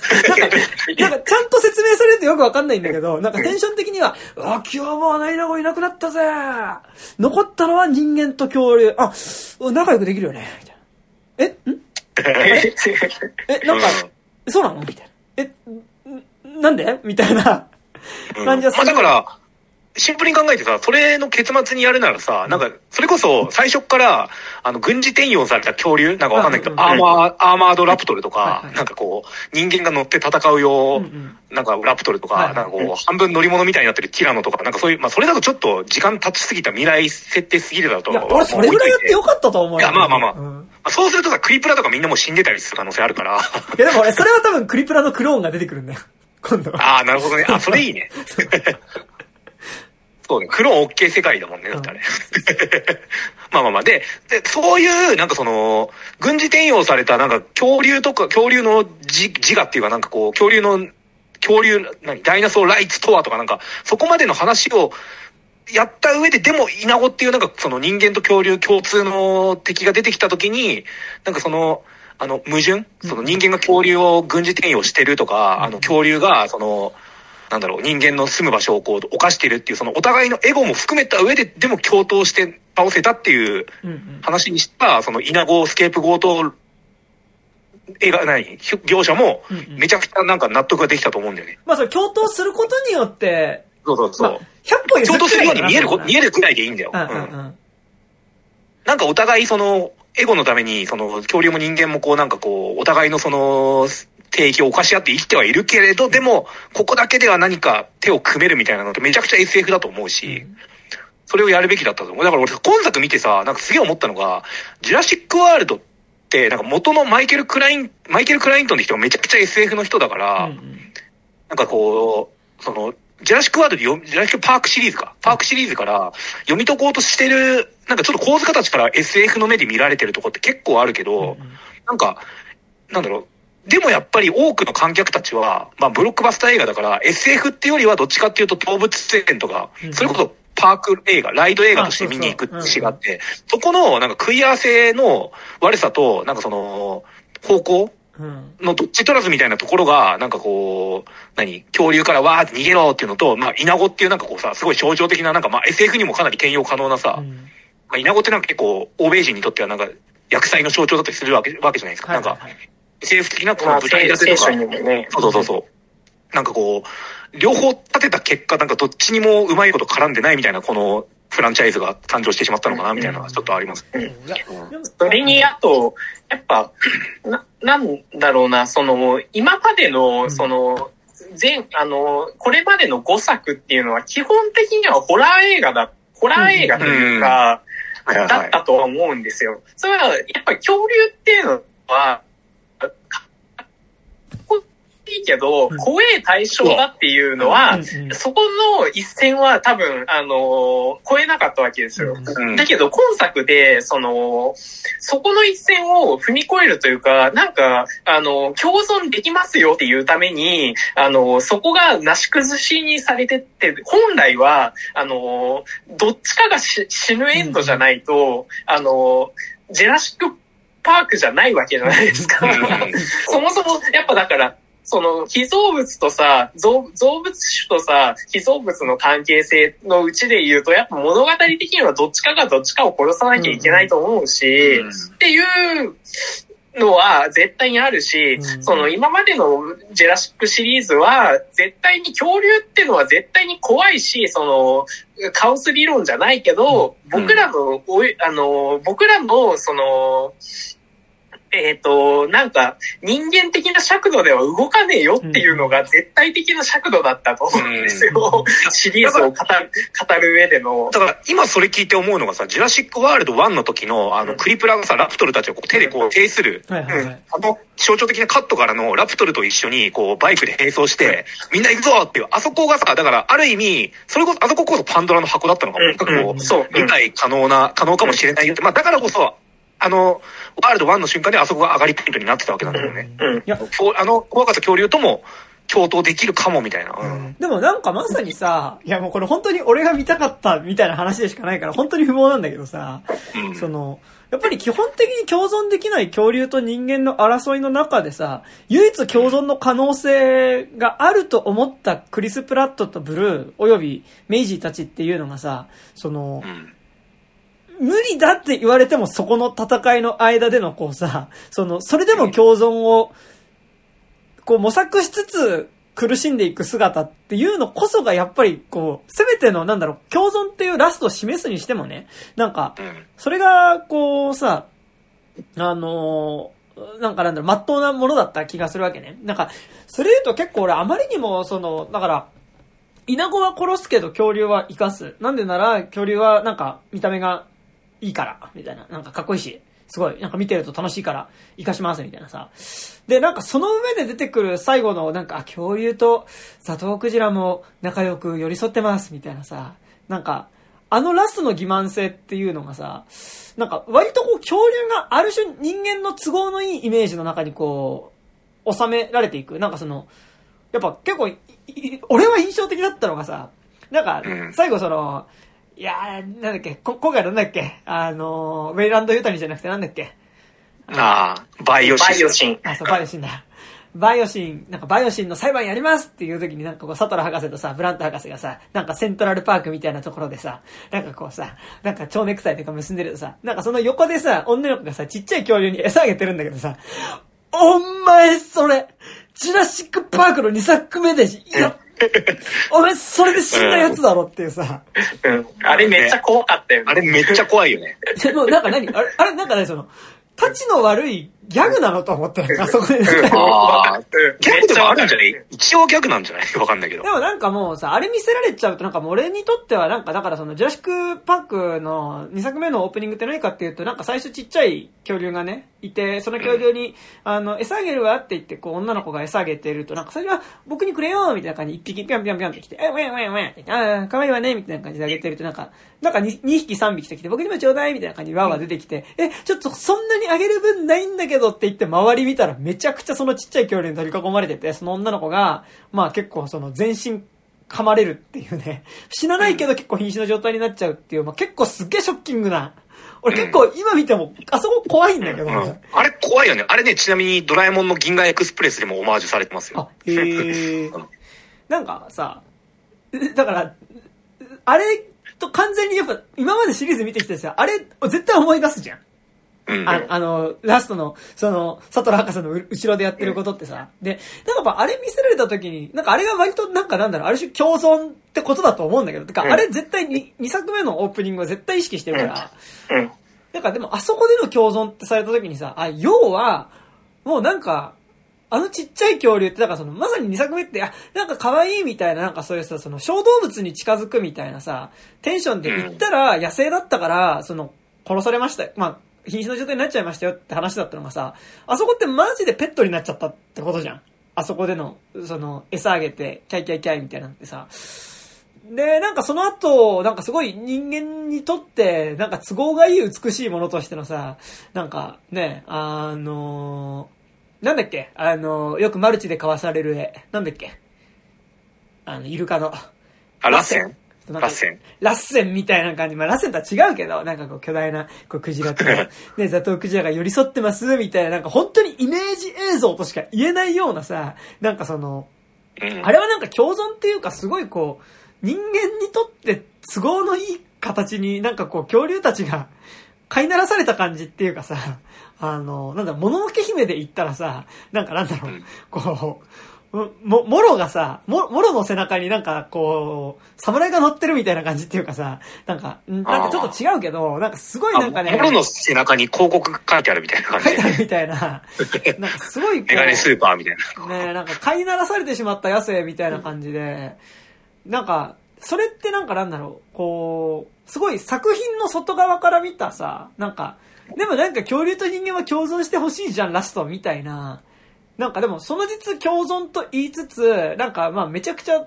こう、再び人間が恐竜を飼いならすことに成功したのですっていう風に作中では言わないけど、なんかでも結構ほぼそれに近いような。でもなんか、そもそもジュラシックパークシリーズ、パークから連続して、自分がね、なんか快感だと思ってたのは、まさに、もうコントロールできると、人間がコントロールできると思ってた恐竜が、コントロールされねえよって言って吠える瞬間こそが、やっぱりなんかその、快感だったわけで、なんかうん、それからするとなんかまさに俺は、新たなる支配者のラストって、新たなる支配者こと人間というか、まあ別に新たなるじゃないんだけど、結局なんか、共有は飼いならされて終わったような感じがすごいしてしまったっていうのはあるし、ごめん、ちょっともうちょっとだけ喋ると、俺はなんか、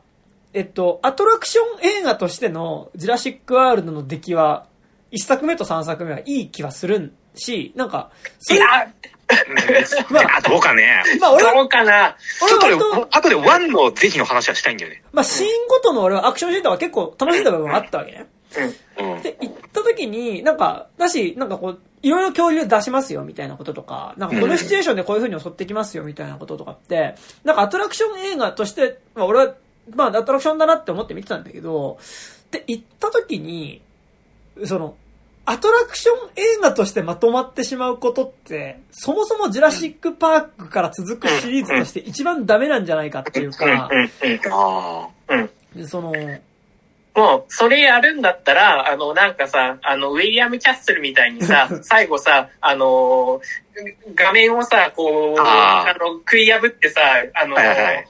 ガオーっつって。ティラノサウルスが画面食い破ってくるみたいなさ、うんそういう演出が必要だよねっ。ていうか、だし、なんかそのアトラクションとしての恐竜が見たいんだったらね、多分高島くんわかると思うけど、うん。ユネスコ村に行けユネスコ村ですよね。もうないけどユネスコ村めっちゃ行ったもん、だって。もうないけど、ユネスコ村に行けっていう話だからさ。うんその、あ、ユネスコ村っていうのは、かつて、まあ、あの、西部球場のね近くにあった。西部球場の横にあった、その、まあ、恐竜のアニマトロニクスみたいな恐竜たちがいろいろ出てきてね。まあ、一応格好好きとしては、その、なんか、こう、地球に、まあ、隕石がぶつかって地球が誕生して、微生物の誕生から、恐竜たちが跋扈する、その、まあ、ジュラ紀白亜紀の世界を、まあ、その、小さな船に乗ってね、まあ、その、探検していくっていうね。あの、そのライドだけがあるね、ユネそうユネスコ村っていうすごい名前だよね。あのい、や、それめちゃくちゃ行きたかったんだよね。ユネスコ多分関係ないからね、あそこね。あのユネスコ村っていう、まあ、施設があって、僕もちっちゃい頃結構そこは連れて行ってもらったし、うん、僕、な多分、多分20回ぐらい乗ってるよ、だってあれ。俺も結構下手したらそれぐらい行ってると思うし、なんか、あのーめっちゃ好きだった、俺は、ユネスコうん、め村。っちゃ好きだった。え、それさ、アトラクション展開的なのどうあんの？ストーリーとかあんのいや、だかいや、らその、なんか、ううんん、本当に、あのー最初になんかイメージ映像で、こう、46億年前、あ地球誕生みたいな。はいはいはい。のから、なんか、あの、どんどんその川を下っていくと、その溶岩のから、うんこう、恐竜が生まれるみたいな感じ。で途中でね、なんか滝のところでね、ベロキラプトラがビャーって出てくるところとかびっくりしたね。あとね、なんかこう途中でブラキオサウルスのお腹が触れる場所があるんですよ。うんうん。えー、すげえ。こう、船が、こう、要は、あのさ、いつスモールワールドとかと同じ形式ですよ。うんうんあの、か、水あ、シートが、ベルトはないみたいな。あと水が流れていく船の中をさ、うんあの、走ってって、部の海賊そうそう、カリブの海賊形式で、で、途中でその、こう、ある種トンネル上にブラキオサウルスがいて、その、お腹のうん。うん間をくぐるっていうのがあるんだあけど、、また、またの間みたいなそう。そうそう。で、そこ結構みんな立ち上がってそこでブラキオサウルスのお腹触るから、そこだけなんかちょっとゴムが剥がれてね、うんなんか、ちょっと剥げてたりするんですけど、なんかね、そういうところも含めてね、すごい、ユネスコ村は好きだったんですけど、いや、あの、えーまあ、え、それ、じゃあさ、USJ のさ、あの、ジュラシック・パーク・ザ・ライドよりも早いってことじゃん。すごいね。あ、そうですね。そうですよ。んてか、もう、もう、なお最後落下しないジュラシック・パーク・ザ・ライドのこと、ユネスコ村でございますけうんど、なんかね、まあ、うん。ディズニーランドもでもね、あの、ウエスタンリバー鉄道の最後とかも、あそうですねそういうのはあるけど、ウエスタンリバー鉄道俺初めて乗った時のあの興奮ったらなかったよね。いや、なんかそう。ただ汽車乗ってるだけだろって思ってたら、えーみたいな。恐竜出るんですか？みたいなね。やっぱだから恐竜ってさ、いろんなものがやっぱ背負わせられるんだよね。うんあれってだからその、SF 的なものとはちょっと違うし、うんなんかこう、なんかイフの象徴としてなんかこう、多少なんかこう、イニシエーションの中に出てくる、なんか巨大なモンスターとしての恐竜っていうなんか役割も結構人間にとってはあると思うなっていう、うんなんか、うんうんうん。ライ、ライ、恐竜ライドに乗るとそういうことすごい思うんだよね。だってさ、でかくて牙が生えてて爪が鋭いってもうさ、そねなんう。で、だ昔はいたけど今はいないっていう。角も生えてたりするみたいなさ、すごいじゃないですか。なんか、うん。でも、て、行った時に、だからなんかその、アトラクションとしてのね、なんかジュラシックワールドは、まあ俺はもうユネスコ村でいいじゃんって、まあそれはそれあるんで、まあそれを置いといて、でなんか、やっぱその一作目のジュラシックパークってその、恐竜のテーマパークですっていう話とさ、その、だから、あの、ハモンドと、ある意味、そのなんだろう、あの、映画史みたいなことが結構重なってる映画というか、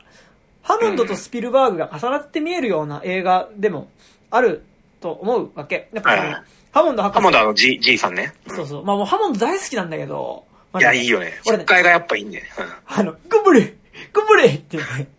あのうん、長井一郎だよね、確か声。俺ね、ハモンドの顔がプリントされてる白いトレーナーとかあったらめちゃくちゃ欲しいんだけど。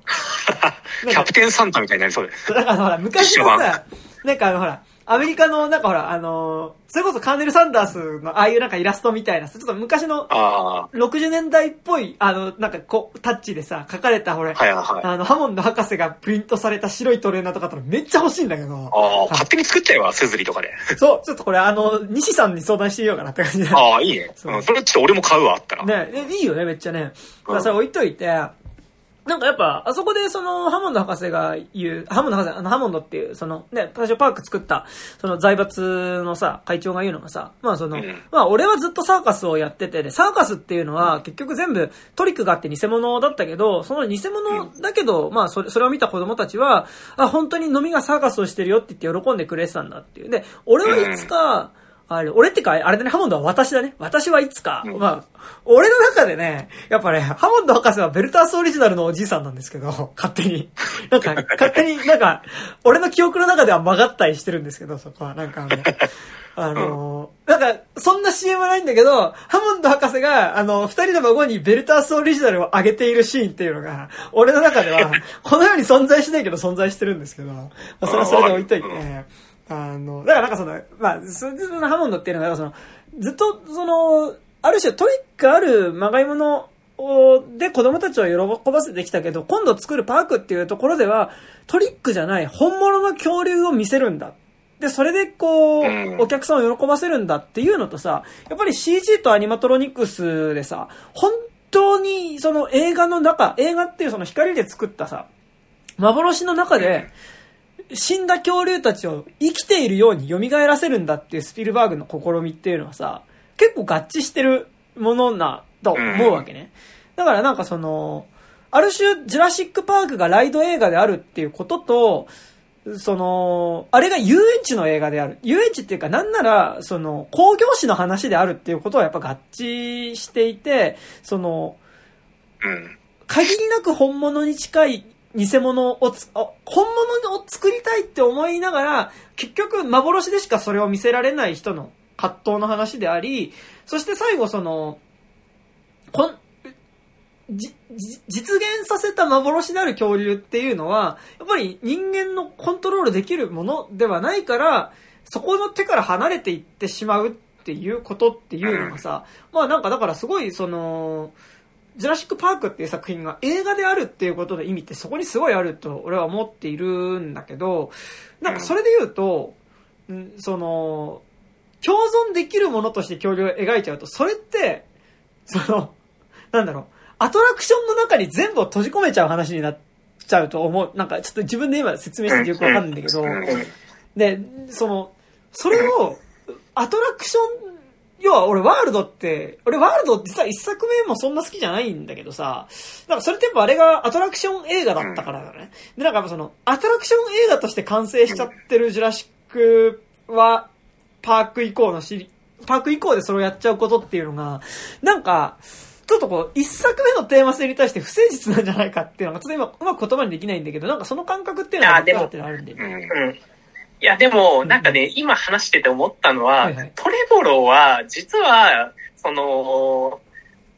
じ、バイオナにひっくり返されちゃったからあれだったけど、うんあの、実は、そそもそも、やっぱ共存できる方向で話運びたかったっていう説が、なんか。ある気がしてて、だからさっき、あの、滝石さんが言ってたけど、その、ワンの上がりポイントってラプトルとさ、うんうんあの、あの、クリス・プラットがバイクで走るシーンだったじゃないですか。はいはい。で、で、しかも、クリス・プラットって、その、あの、めっちゃ敵である、ジェラシックシリーズにおいて、めっちゃ敵である、ラプトルと対話できる男だったわけじゃないですか。だから、あの、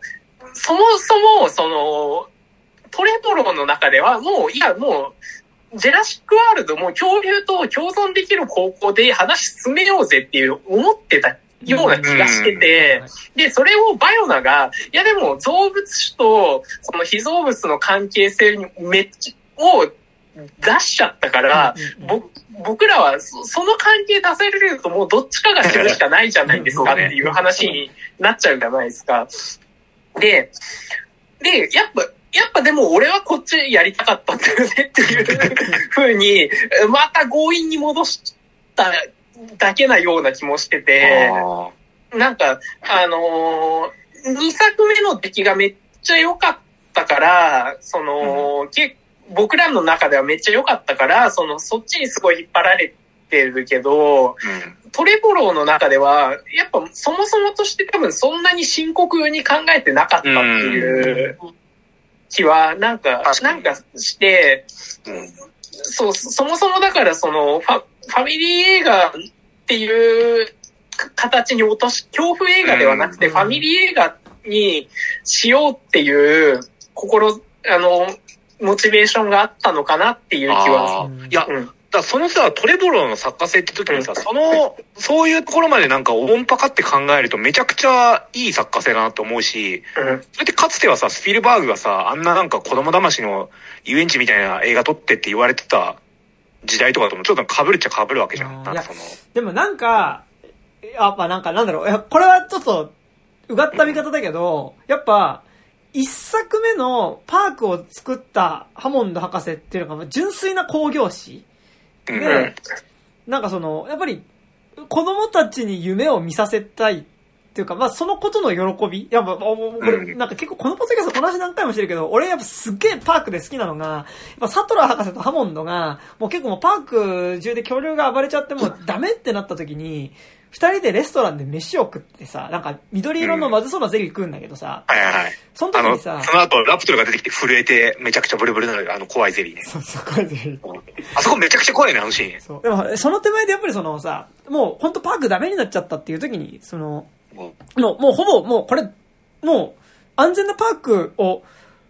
だっていうことを学者とか子供たちの体験ツアーによって、それを証明するための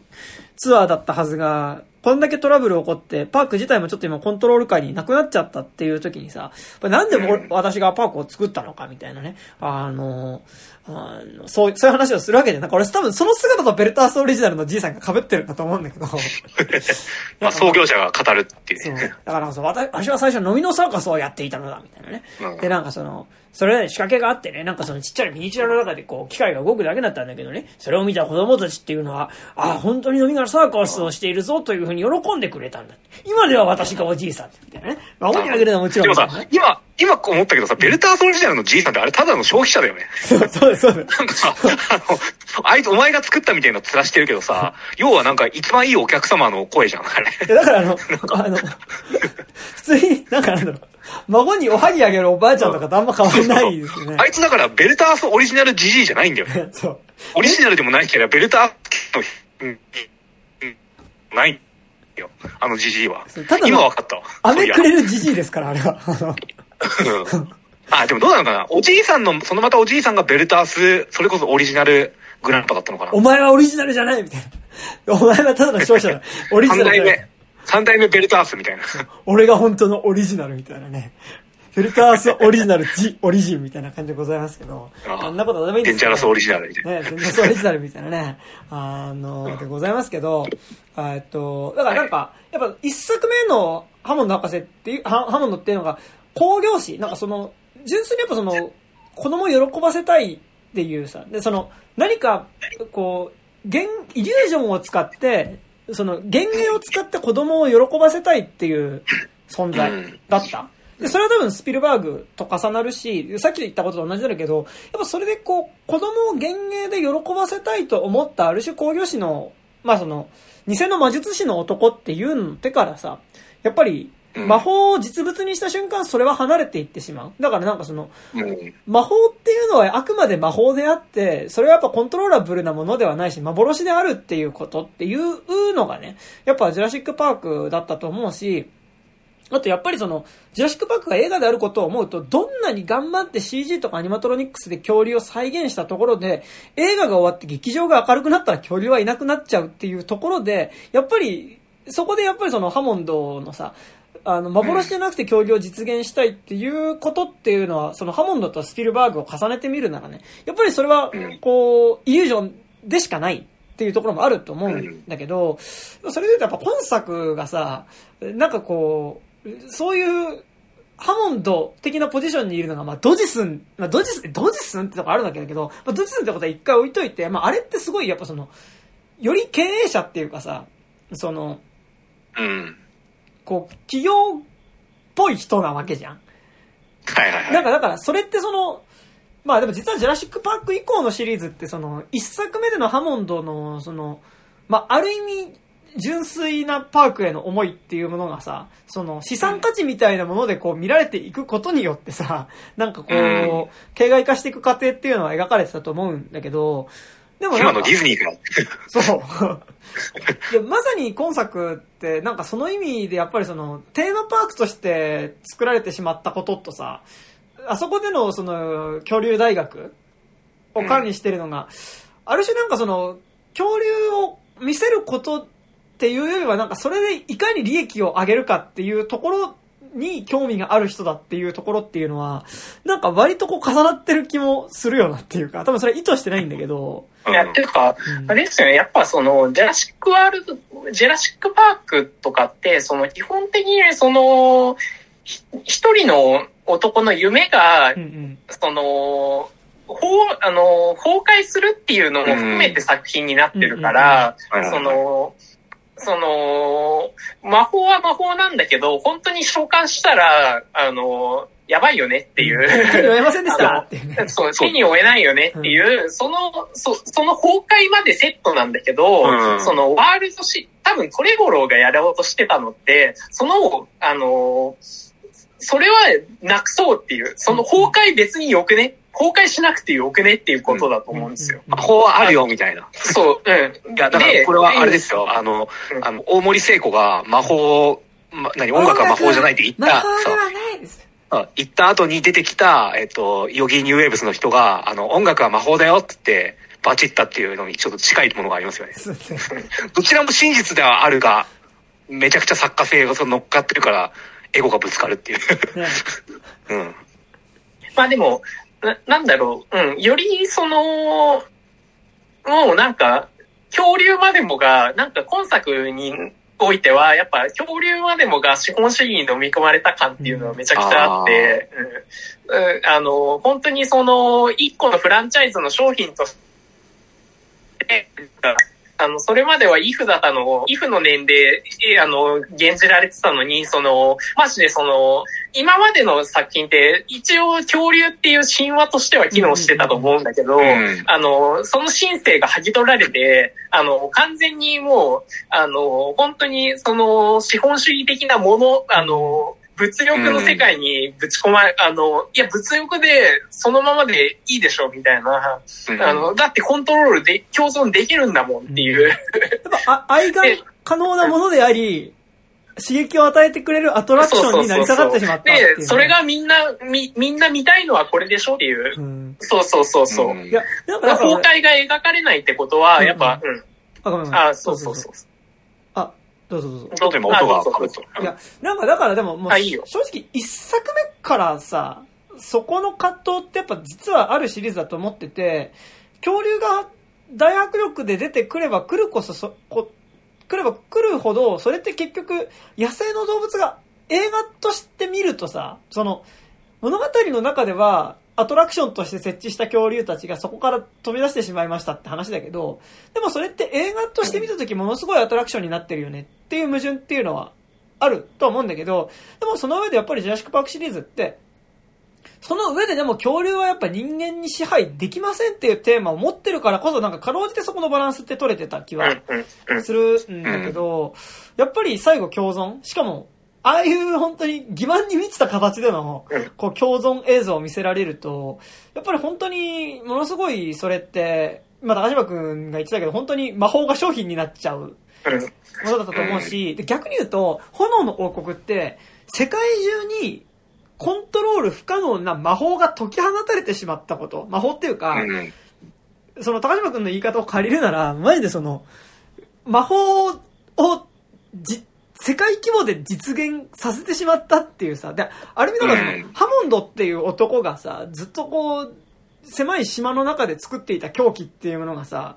まあ、幾人かの手に渡って経由していくことによって、世界中にその、ハモンドが生み出した狂気がばらまかれるっていうさ、あ、いやでも、あ、でも、うんこう考えると、あれかもしれない。その、資本主義っていうのは、うん基本的には全てを飲み込んで、カウンターですら全てを飲み込んで、あの、商品化していくことで成長していくので、あの、恐竜イコール共産主義とかカウンターカルチャーと考えると、あの しょなるほどね。最悪な、最悪な life finds a way ですね、なんか。うん まあでも、それがこんな2022年の、あもう、その資本主義以外の、そのオルタナティブがない世界だと、これは実は一番せ切実な話なのかもしれないですね。まあね。そうね。で、ねまあなんかでも、それでちょっと、俺は良かったとこなんだけど、うん俺、まさになんか逆にそのさっき竹木さんがさ、その、うん。アーマーを装備した恐竜が出てきても、出てきてうんぬんみたいな話してたけど、なんか俺まさにそれでもよかった、なんか、そこぐらいまでやってよかったと思ってて、っていうのは、もう炎の王国で世界に恐竜が解き放たれましたって言った時に、なんか俺割とそれってもう、それまでのリアリティから一個飛び出すから、なんかもう、何やってもいい世界になってたと思う、なったと思うのね、俺は。炎の王国の後ってね。なんか俺それで言うと、やっぱりあそこのマルタ島周りで出てきた、なんかあの恐竜カンティーナ酒場みたいなところとか、あとはあの、はいはいは 恐竜感じなとかも。恐竜カンティーナ酒場みたいなところとあれなんか、音楽聞こえたもんね。ペッペッペッペッペッペッペッみたいそうあの、な。流れてねえのに。そう、あれ聞こえましたよね。なんか、うん。だってなんかさ、恐竜はさすがに焼いても、恐竜焼いて食ってたよね、なんかね。ああ、食ってた。なんか、でなんかしかもなんかこう、恐竜で統計みたいなこともやっててさ、なんか、うん。ちょっといよいよちょっとカンティーナ味がしたんですけど、うん。なんかやっぱ、ああいうその、要は恐竜が世界に解き放たれたっていう時に、やっぱりああいうその、恐竜ブラックマーケットスラムみたいな場所とかさ、やっぱあの中で出てくる、レーザーポインターで標的めがけて攻撃していく兵器転用された恐竜たちとかさ、まあそれから逃げる007的なアクション、その、リゾート地を使ってで、使ってその路地の中へ行くんだところを逃げていくアクションみたいなのってさ、結構なんか、恐竜をどんな使い方してもいいみたいな感じになってたじゃん。なんか俺は逆にあれって、なんかそのアトラクション的な方向とは別に、あれはなんかその、もう、恐竜がどんなことをしててもおかしくない世界うん。なんかそれはちょっとこう、ある種、ワールドのアトラクションで的に出てくる恐竜って意味ではなくて、なんかどんなあり方もあり得る世界になってる。だから、俺、さっき言ったけど、そのやっぱ武器持った会話ができるラプトルたちが、いやいや、みたいな感じで出てきて、なんかこう首輪をつけられた人間たちを、なんか引き連れて、みたいな感じで、なんか出てくるみたいな、なんかなんだ、よ読んでない人にわかんないと思うけど、あの、ハンターハンターの雲編、キメラアント編の、キメラアント的なポジションにラプトルたちがいるみたいな、あの、世界線。でも全然愛だと思っていたので、なんか、ちょっとね、あの、その意味では、ちょっとあそこのマルタ島周りの、なんか恐竜使ってここまでめちゃくちゃなことできますよっていうのは、むしろ、なんか、あれがもっとより広範した世界が舞台であれば、なんか俺は結構納得いったっていうか、なんか結構やっぱ、俺は恐竜マットマックスみたいなことを結構期待して、マットマックスで恐竜マットマックス、怒りのデスロード的な世界観をもうちょっと期待していた部分はあるので、なんかその意味では、なんかあれ、うんあそこのシーンは一瞬その気配がして少し良かったなっていうのはちょっとあるんですけど。まあね、まあ、フランチャイズとしてさ、今後も作っていきたいって、もし仮になった場合にさ、うんまあ、そこまでいっちゃうともうさ、アポカリプス SF、ってかもうかなりフューチャリスティックな SF に行く以外の方法なくなるじゃん。恐竜人間みたいなのが出てきた瞬間に。そこには活かせられないっていうのがやっぱなんかシリーズの限界なのかな、みたいな。うんうんうん。うんいや、でも小説とかだったらいけんのかな、そこまで。あうん。まあ、あるいはターミネーターみたいになんかそういう未来もあり得たみたいな、なんかこう。ーねだからちょっとやっぱ、ウー博士がさ、ひ弱わずにさ、なんかさ、あ、恐竜ウイルスとか自分に注入してさ、そう。どんどんイグアナ人間みたいになっていくとかね。やっぱ、よくあるパターンだけどさ、やっぱ究極の生命体みたいな感じでさ、もう、半分もう、恐竜みたいな見た目になってるんだけどさ、美しいみたいな、この、おこれは、年を老いるこ、老いることのないこのボディみたいなさ、あの、まあ、それ見たらなんかバイオハザードでやれよっつって、あなんてかさもうな投げちゃうと思うけどね。あの、ごめん、あの、バイオハザードでいいんだと思う、俺も、正直。あの、あ炎の王国の後って、なんか、まあそうね。うんそうだよね。バイオハザードもさ、映画版の3とかでやってることなんだよね、それって要は。そうなんだよね。なんかその兵器転用された、まあクローンアリス、バーサス、兵器転用もされてるゾンビ軍団みたいなさ。でもなんか、でもまあ、バイオハザードじゃないにしても、やっぱり明らかに、んなんかね、炎の王国のラストで示されたものはポストアポカリプト的な世界観だったからさ、うんうん。ね。そうだよね。バイオハザードだって映画版のってさ、アポカリプスですからね。副題ねね。そうそう。なんかもうほぼほぼだって人類が、でもまあ、もうほぼ怒りのデスロードみたいな話じゃん。あの、バイオハザードのさ、三三作目ってさ。3作目以降はね。ううんんね、だってあの、あの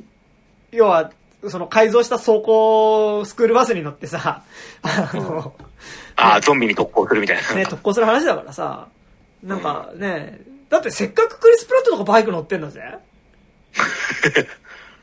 ねうん。はい。はいまあ、妄想の域を出ない話ですけど。はいバイノ3でも確かなんかクリスだっけ？クリスかなんか特攻すんだよね。なんか、あ、そうだっけ？クリスあ、違うっけ？なんかね、あの、オリジナルでは割と重要なキャラが特攻死していくから、うん結構いいのやって、それみたいに思った記憶がある。クリスこれで殺しちゃうんだ、みたいな。なんかうんうんクリスだっけななんか、うん、なんか、うん、重要なキャラがやってたはず。ねえ。ねえまあありますけど。はい。でもまあ細かいとこ、はいはい。うん。で、も、いやなんかさ、あと今作さ、あの、メイジーの母親さ、なんかいい人気で出てるけどさ、ただのマットサイエンティストだっていう。いや、いや普通にウルハカスとかより全然ダメだと思うよっていう。うん。ししかも、なんでさ、あの、なんでクローンの、自分と同じクローンをさ、作ろうと思ったのかをさ、そこがさ、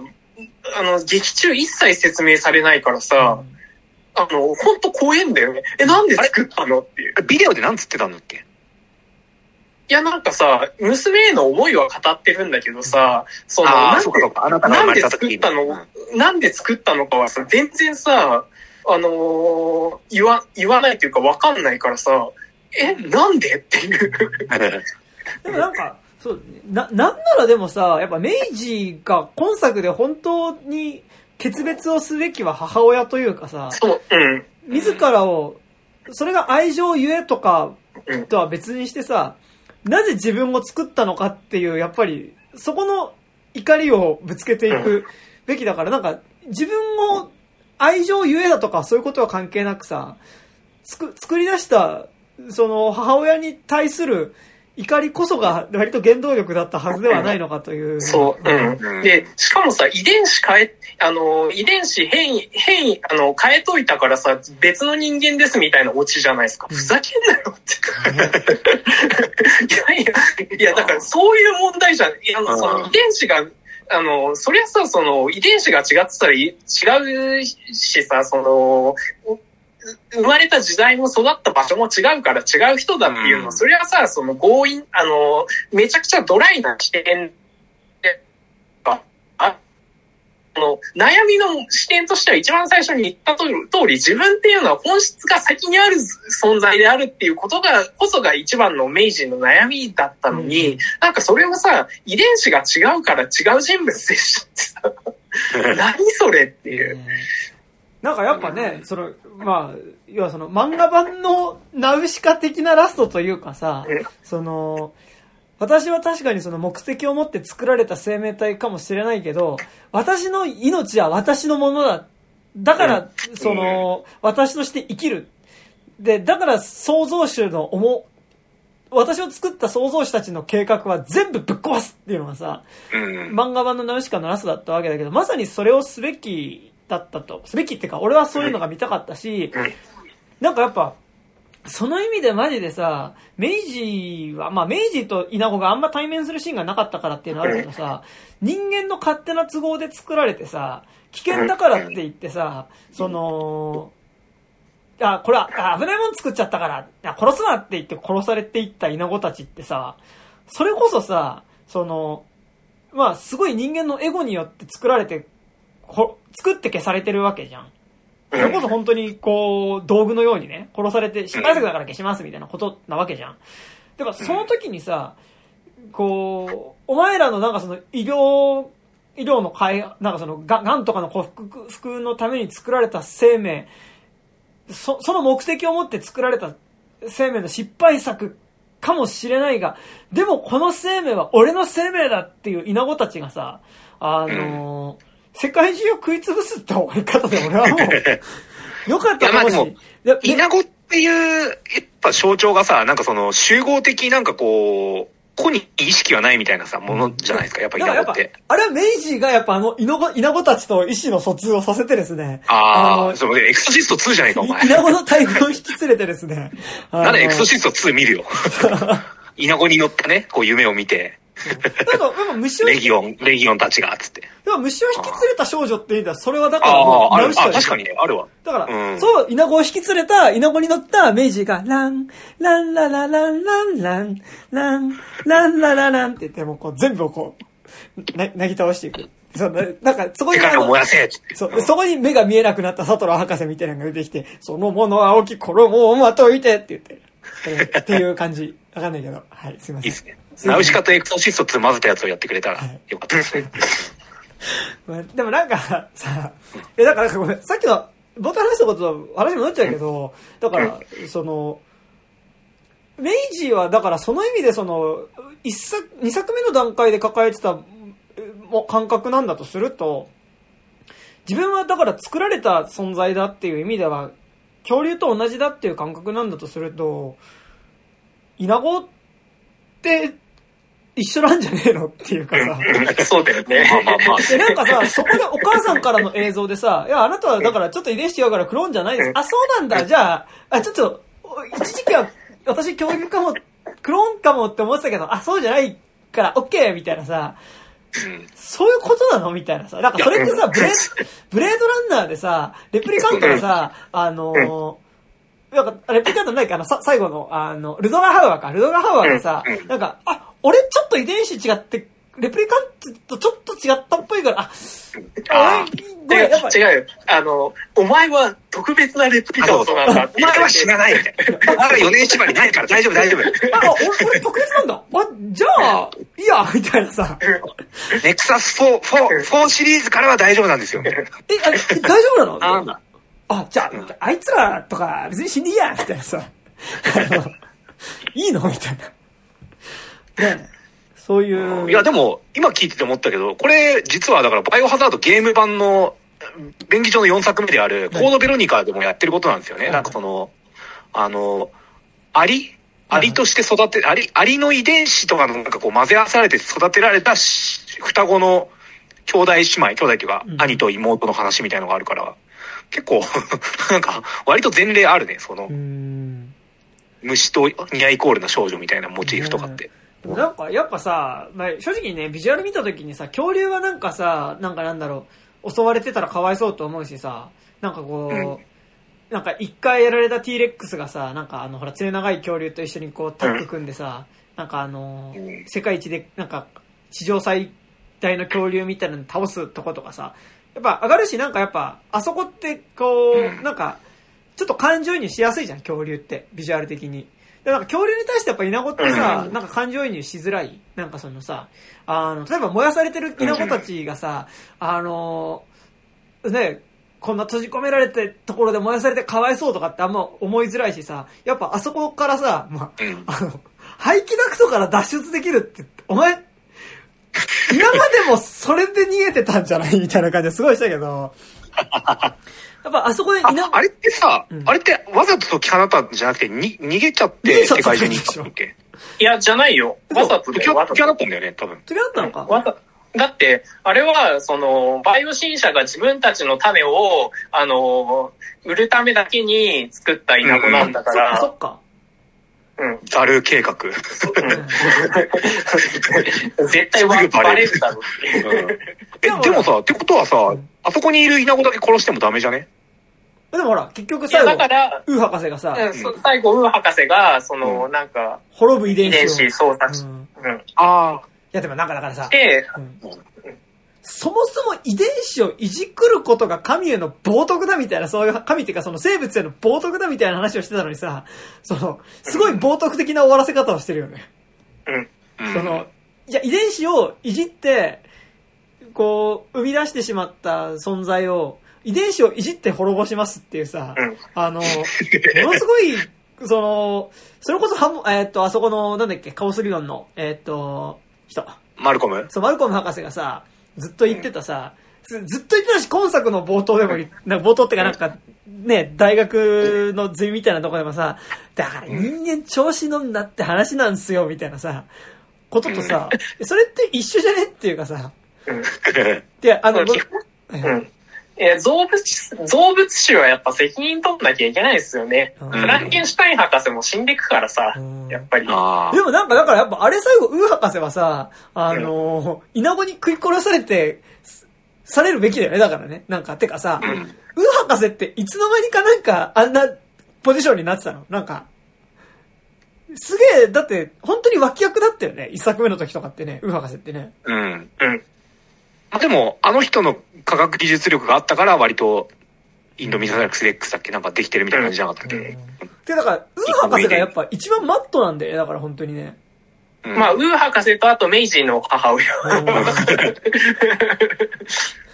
ねえ。うんあんな怒玄道とね、あの、怒りみたいなもんですよ。赤木律子みたいなもんですよ。ね高木律子ね。え。あ、律子さんのお母さんとかね。律子さんのお母さんとかね。そういう感じですよ。うん。いうのはね、だから、だから本当になんかその、イナゴはなんかキモいから滅んでよしみたいなさ、なんか、んかそんな感じがして俺はすごい嫌でしたね、なんかそこはね。うん。あ、なんかすげえどういことなんだけどさ、あの、あんな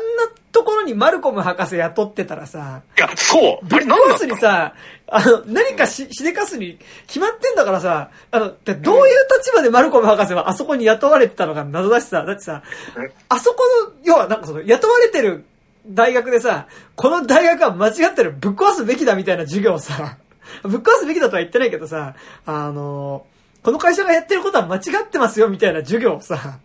やってる人なわけじゃん。まあ、うん。その、それを批判するあり方もね、なんか、その授業で行う場所っていうのが、まあある種アカデミックなあり方っていうのは、それはもしかしたらでもあそこ、企業だからさ。そうだよね 大学じゃないからね。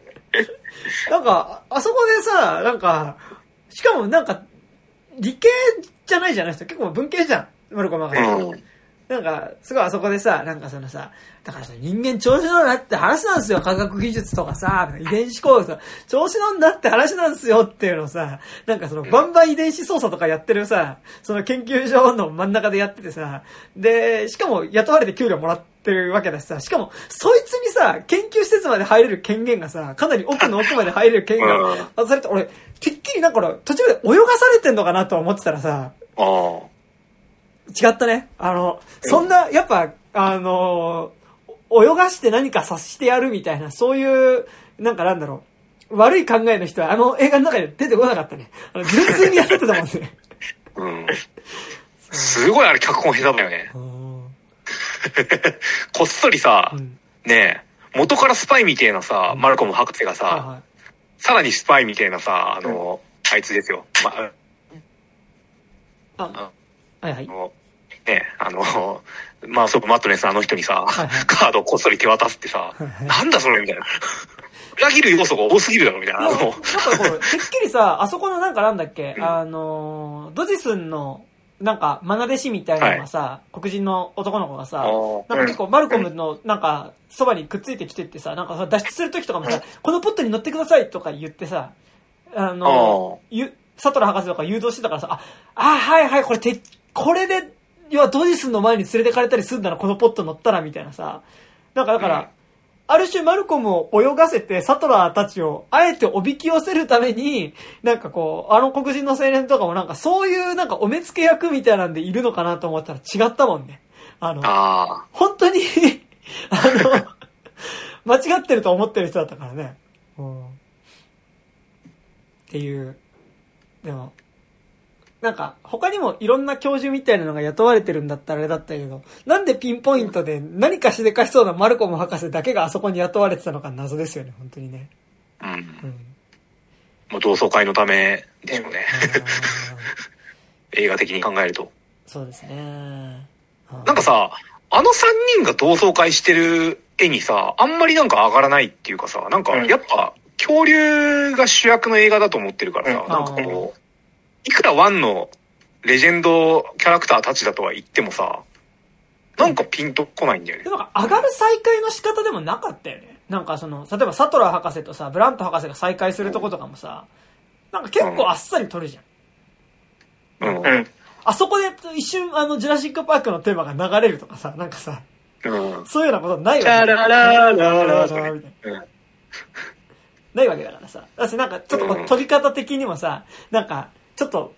それっぽくするみたいなさ、なんか例えばなんだろう。うんあの、あそこでブラッド博士がさ、研究所戻ってきたらさ、なんか勝手にサトラーがシャンパン開けちゃってるみたいなさ。あのそれは別にそれはハモンドだろうって感じだけど、あの、うん。ねあもしくはこうやってなんかこう、あってなんか誰かが来たのをこうずっと見てるので、こうなんか顔をキュッてこう見す向けてあげるといるとかね。ね ワンのあのブラキオサウルスを人間でやるっていうだけなんですけど、それは。っていうのはね、なんか、うん。だから同窓会映画同窓会映画って言われてるけど、なんか割とそこの再会するとことか、そんなになんかこっちの感情は追ってくる取り方もしてなかった気がするんだよね、なんかね。うん。うん。そうそうそう。うん。なんなんだろうね。でもやっぱさ、なんか、なんだろう。ホラー映画とかで、わかんないけどさ、ストレンジャーシングスのシーズン2で、あの、グーニーズの主役だった、あの、ロード・オブ・ザ・リングの多分、あの、役、あの、役名でしかちょっと覚えてないんですけど、あの、ショーン・アスティンが、ショーン・アスティンが出てくるとか、なんかさ、その、何こう嬉しい感じじゃん。なんかこう、あの大スターが、まあみんな大スターなんだ、ではあるけど、なんかその、なんつったらいいんだろう。あの三人って、やっぱスターは恐竜だから、うんジュラシック・パークにおいては、スターではないじゃん。うんううん。ん。なのになんかスター同窓会みたいな感じの雰囲気出してくるのがなんか嫌なのかな。あーまあでも、マルコム博士は割となんか俺スター感したけどな。なんか、シシリーズとして、あー。まあ割とずっと出てるからね。そうね。うん。ワン、ツそもそもさ、その、僕たちはグラント博士とかはさ、キャラではなくてさ、ライドのさ、その、ライドの、あの、グラント博士視点になるからさ、別に、博士に感情移入して、し感情移入してる人物が出てきたら嬉しいけど、うん。別に博士に感情移入してるんじゃなくて、博士の目を借りてるだけだから、映画の中では。だから、すあの、別に、そのキャラ的に美味しい役ではないからあさ、その、出されても っていう、いや、っていう。でも俺結構やっぱ、キャラクターとして結構好きだったとことかあって、やっぱあの、目が見えんけんさの下りのとことかはさ、やっぱこう、まあ、観客の視点の代代わりっていうよりはちゃんと一キャラクターとして、やっぱあれってなんかやっぱ少なくとも一作目においてはさあ、その、うん。父親って大人になることを拒否している男がさ、やっぱり疑似的にその子供たちを守る立場になった時に大人になっていくっていう、いつまでも少年だった男っていうのが大人になっていく話ではあったから、その意味で俺一作目ではね、割とブランド博士とかはちゃんとキャラクターとしては見てたあ、いやあの、キャキャラなんだけどさ、あの、なんて言うんだろう。そこがさ、その、チャチにならないあうんうんうん。チャチになる、その、実在の人物として、ちゃんと、その、絵空事にならない形での、多分、その作りであってさ多分、そこにそのガチでさ、いや、めっちゃグラント博士好きなんですっていう人がさ、うん。多分、なんだろう、多分僕らがさ、その、ルークとかハンソロを好きなうんさあの、テンションとさ、多分グラント博士を好きなテンション違うと思うそうね。グラント博士のフィギュアはないじゃん、そんう。なん。そんなないじゃん、多分。うんうんでも俺でさ、よりによってさ、今今作さ、グラント博士がさ、なんか、インディ・ージョーンズの浅いパロディみたいなやつじゃん。なんかあ帽子が落ちちゃったのをギリギリでこうシュッてやるとかさ、これからだって来年とかにインディ・ージョーンズ5がやろうっつってんのにさ、誰が喜ぶんだよ、あんなの見せられて。なんかでも、この映画で入れてる、なんかパロディの感じはさ、パロディっていうか、その、オマージュはどっちかっていうと、なんかあの、なんだろう、デッドプールとかでやるような感じっていうかさ、あなんか、なんかさ、あの、サムニールとかさ、うんぶっちゃけもう年であんまり動けてなかったじゃないですか。うんだからなんかさ、あの、最終絶叫計画的なさ、なんあ。か、ああ。ああいうパロディにちょっと見えてしまうっていう、なんか、わかる。え、うんあのオリジナルのキャスト呼んじゃって、こんなバカなことやってんの？みたいな感じそうに見えるんでしょ？そうそうそうそう。そあの、ドジスンがさ、てか、え、何？あれ、ドジスンは生きてたってことなの？あれって。息子とかなのかな？あれ、はっはっはーの人でしょ。うん。あああ、ーえ、あの人出てきた？はいえ、だからほら、あの、とはい。ドジスン、名前がドジスンでさ、うんそうそうそうそう。で、あれはだから、イスパーク一作目の時にさ、ジャシックパークの時に、ね、その、あそこの工場から、まあ、企業スパイみたいな感じでさ、うん。その、恐竜のね、遺伝子胚を盗んで、ね、持ってこうとして、コードが違うよ、はっはっはあの あれ大好きな、そのシーン。あそこ俺も大好き。だ。あいつか？うん。そう。で、ほら、あそこ、あいつが、あのーえーサミュエル・ジャクソンがブチ切れるっていうさ、あの、あ大好きなんですけど、まあ、でも本当吹き替えで見てて、あそこの、コードが違うよ、だからすごいもうなんかね、すごい覚えてるんですけど、あの、ん。あれもプリントしてる T シャツとかあったら欲しいね。あの、顔だけさ、あいいねドジすんでさ、なんか、ボディだけアニメになってる、あの、あれがプリントされてる、なんか、緑色の T シャツとかあったらちょっと欲しいですけど。本当にダメなオタクが聞けそうだね。あの、自虐が3週ぐらいしたオタクが来てそう。あれいい、なんかいいんですよ。あれすごい好きなんですけど。はっはっっていうね。あの、あ基本的にやっぱ、ジュラシックパークのキャラクターにおいては、やっぱ基本的に丸いフォルムの人がまあ、基本的に好きなんだなっていう話もましたけど、それは置いといて。で、なんかなんか、ドジスンって名前で、あまつさえさ、なんかその、あそこの恐竜大学みたいなのがさ、こう、崩壊していくときにさ、なんか、あの、本当になんかなんだろう。あの、スターウォーズのセブンにおけるなんかダース・ベイダーマスクみたいなノリでさ、ボロボロになったさ、あの時ドジスンがさ、その遺伝子杯を盗むためにつく、使ってたあの、シェービングスプレーのさ、缶、ボロボロになった缶を、がなんかなぜか陳列されててさ、なんかそれを大事そうに持ってさ、逃げ出すとさ、あの、よしはいいのにさ、あの、あれ、襟巻きがビャーってなる恐竜がさ、はいはいはい出てきてそれで殺されるみたいなさ。あ、そういうことか。そういうね、ワンのあれがあったんだね。うんそう。なんかもう、あれとかもさ、なんかもう、あの缶がわざわざ出てくるところとかも含めてさ、なんか、ちょっと、なんならギャグっていうかさ、なんか、うんうん。うん。サービスが過ぎてくるみたいなね。あの、ブラックホールでも言われてましたけど、はいなんかその、スター・ウォーズ、えっ、と、エピソード8における、あの、ミレニアム・ファルコンのサイコロそんな重要じゃねえからっていう、なんかもう、あのただの小物をそんなね、あの、レジェンド作品に出てたっていうだけで、その中に出てきた小物をさ、さも意味ありげなね、生異物のようには使うんじゃねえよ、みたいな、なんか、そうですよね。で、だって、だって特に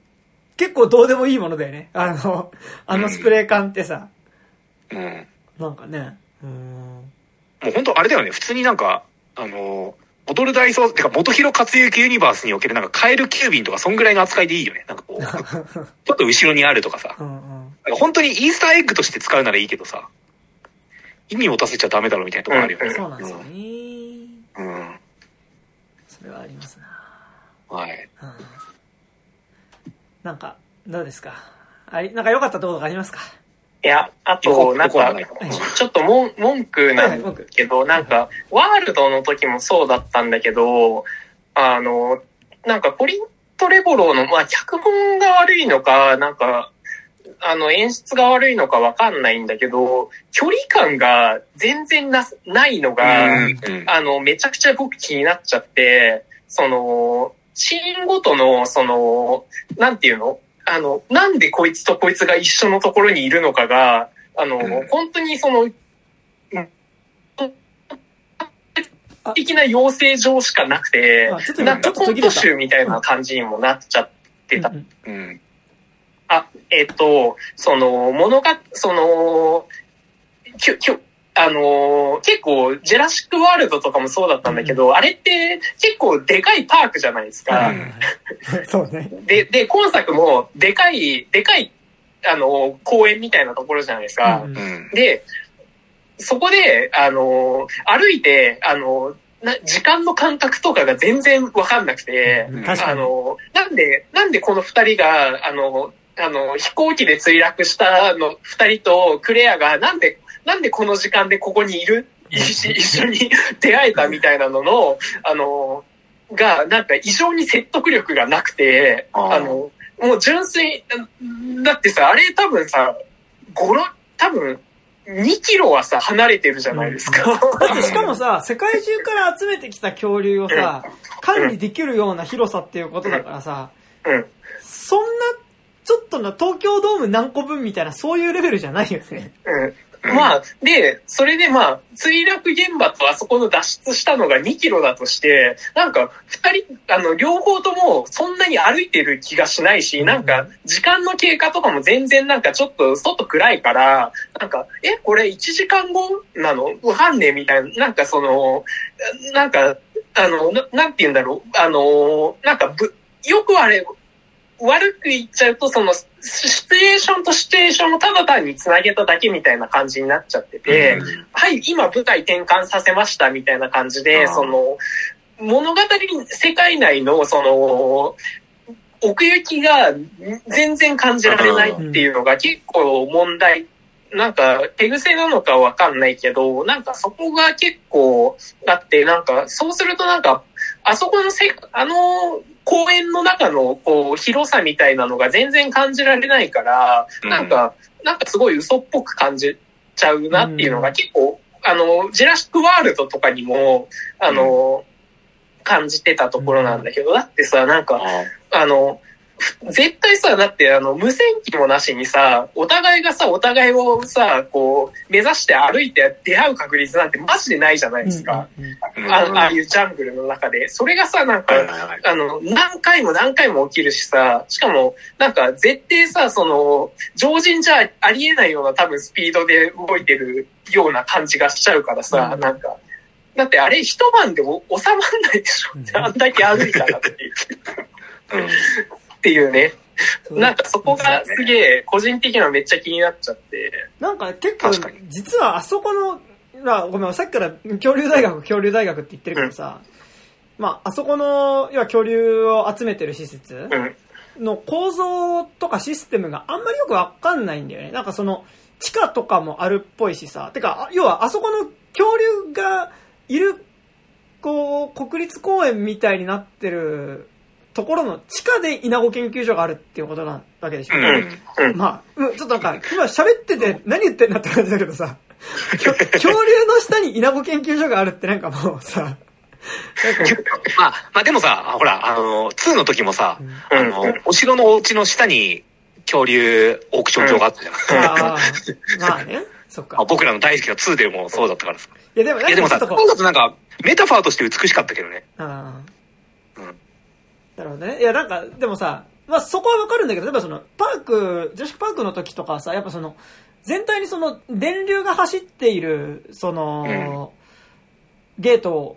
が、なんかだからその、恐竜ゾーンとその間を走る車のゾーンは分かれてて、そこの電源が落ちちゃったから恐竜が入ってくる。でその電源を回復させれば逆にその、恐竜を出てくるのを阻止できるみたいなさ、その、場所自体の大雑把なシステムとかさ、その、ここに復旧する場所があってみたいな、なんとなくのその、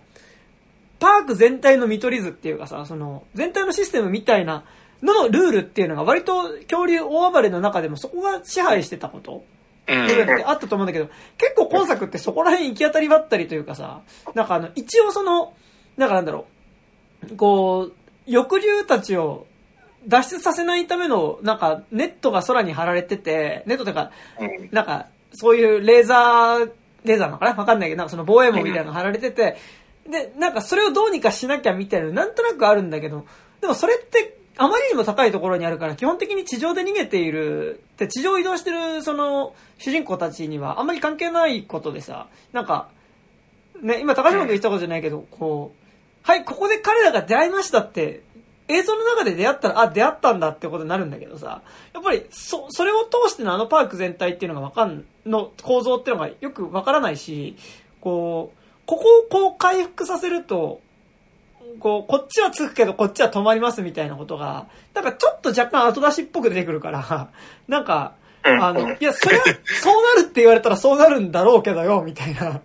うんあんまり納得感がないっていうのはすごいある。なんか特にやっぱドジスンが死ぬあたりの下りとかさ、なんか、こっちの電源を入れたからこっちが落ちて、ちょうどその、地下移動、まあ、地下鉄に乗ってたドジスンはなんか電車が止まっちゃって大変なことになりますみたいなこととかってさ、いや、まあ、そうだって言われたらそうなんだけどさ、みたいなさ、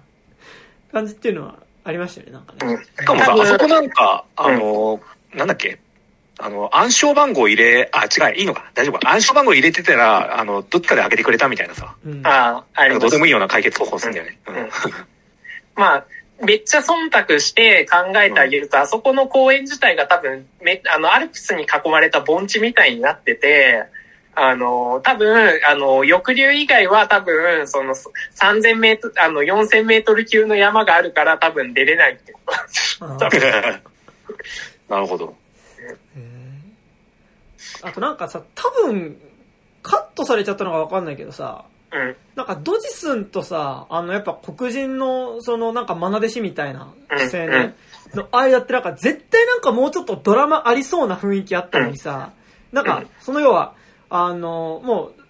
あそこの恐竜大学自体はもう、なんかもうダメになっちゃった時もやっぱドジスンはさ、あの、また一から金な、持ち直してやり直すぞみたいなこと、お前ついてきてくれるよなみたいなことを言うと彼がさ、なんか、いや、で、で、彼にその、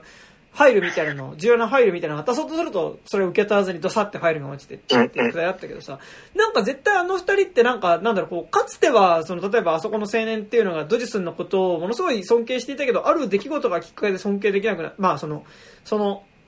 彼に対する熱意が、熱意というかその、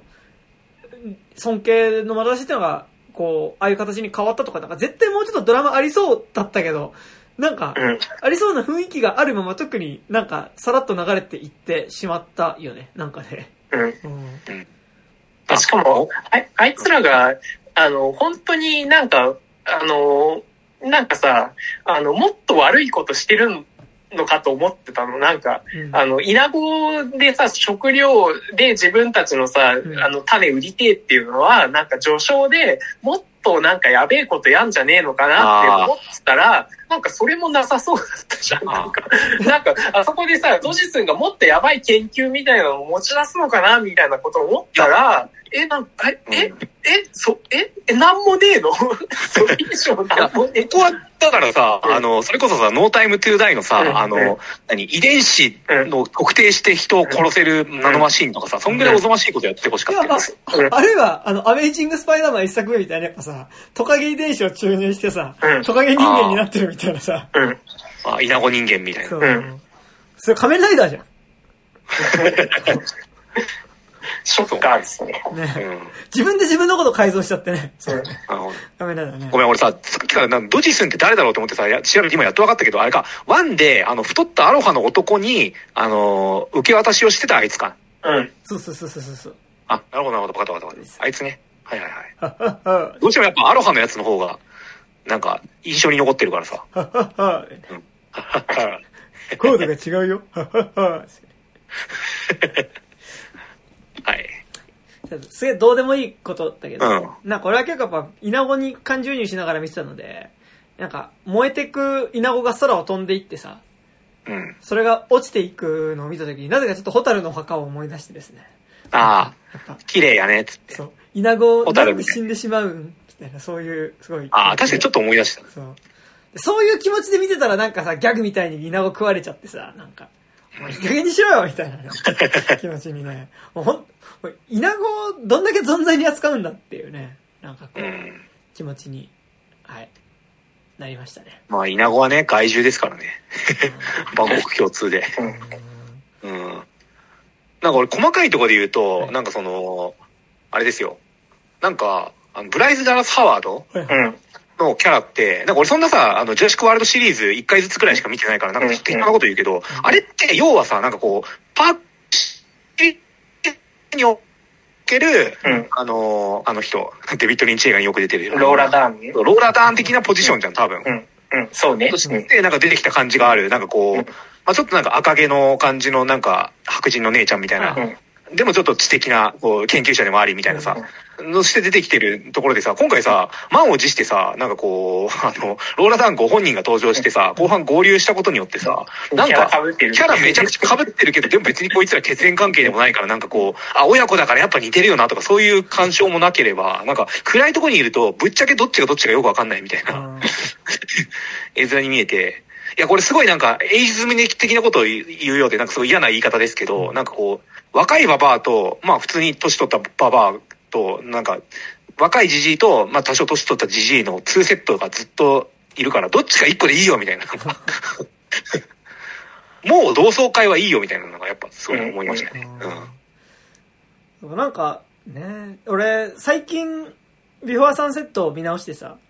はい。最高の映画じゃないですか。なんかビフォーサンセット脳になってて、だから、要はあれほら、9年ぶ,、ぶりにさ、その、うんすごい特別な一夜っていうか、特別なね、出会いを経験した二人が9年ぶりにさ、再会してって話じゃん。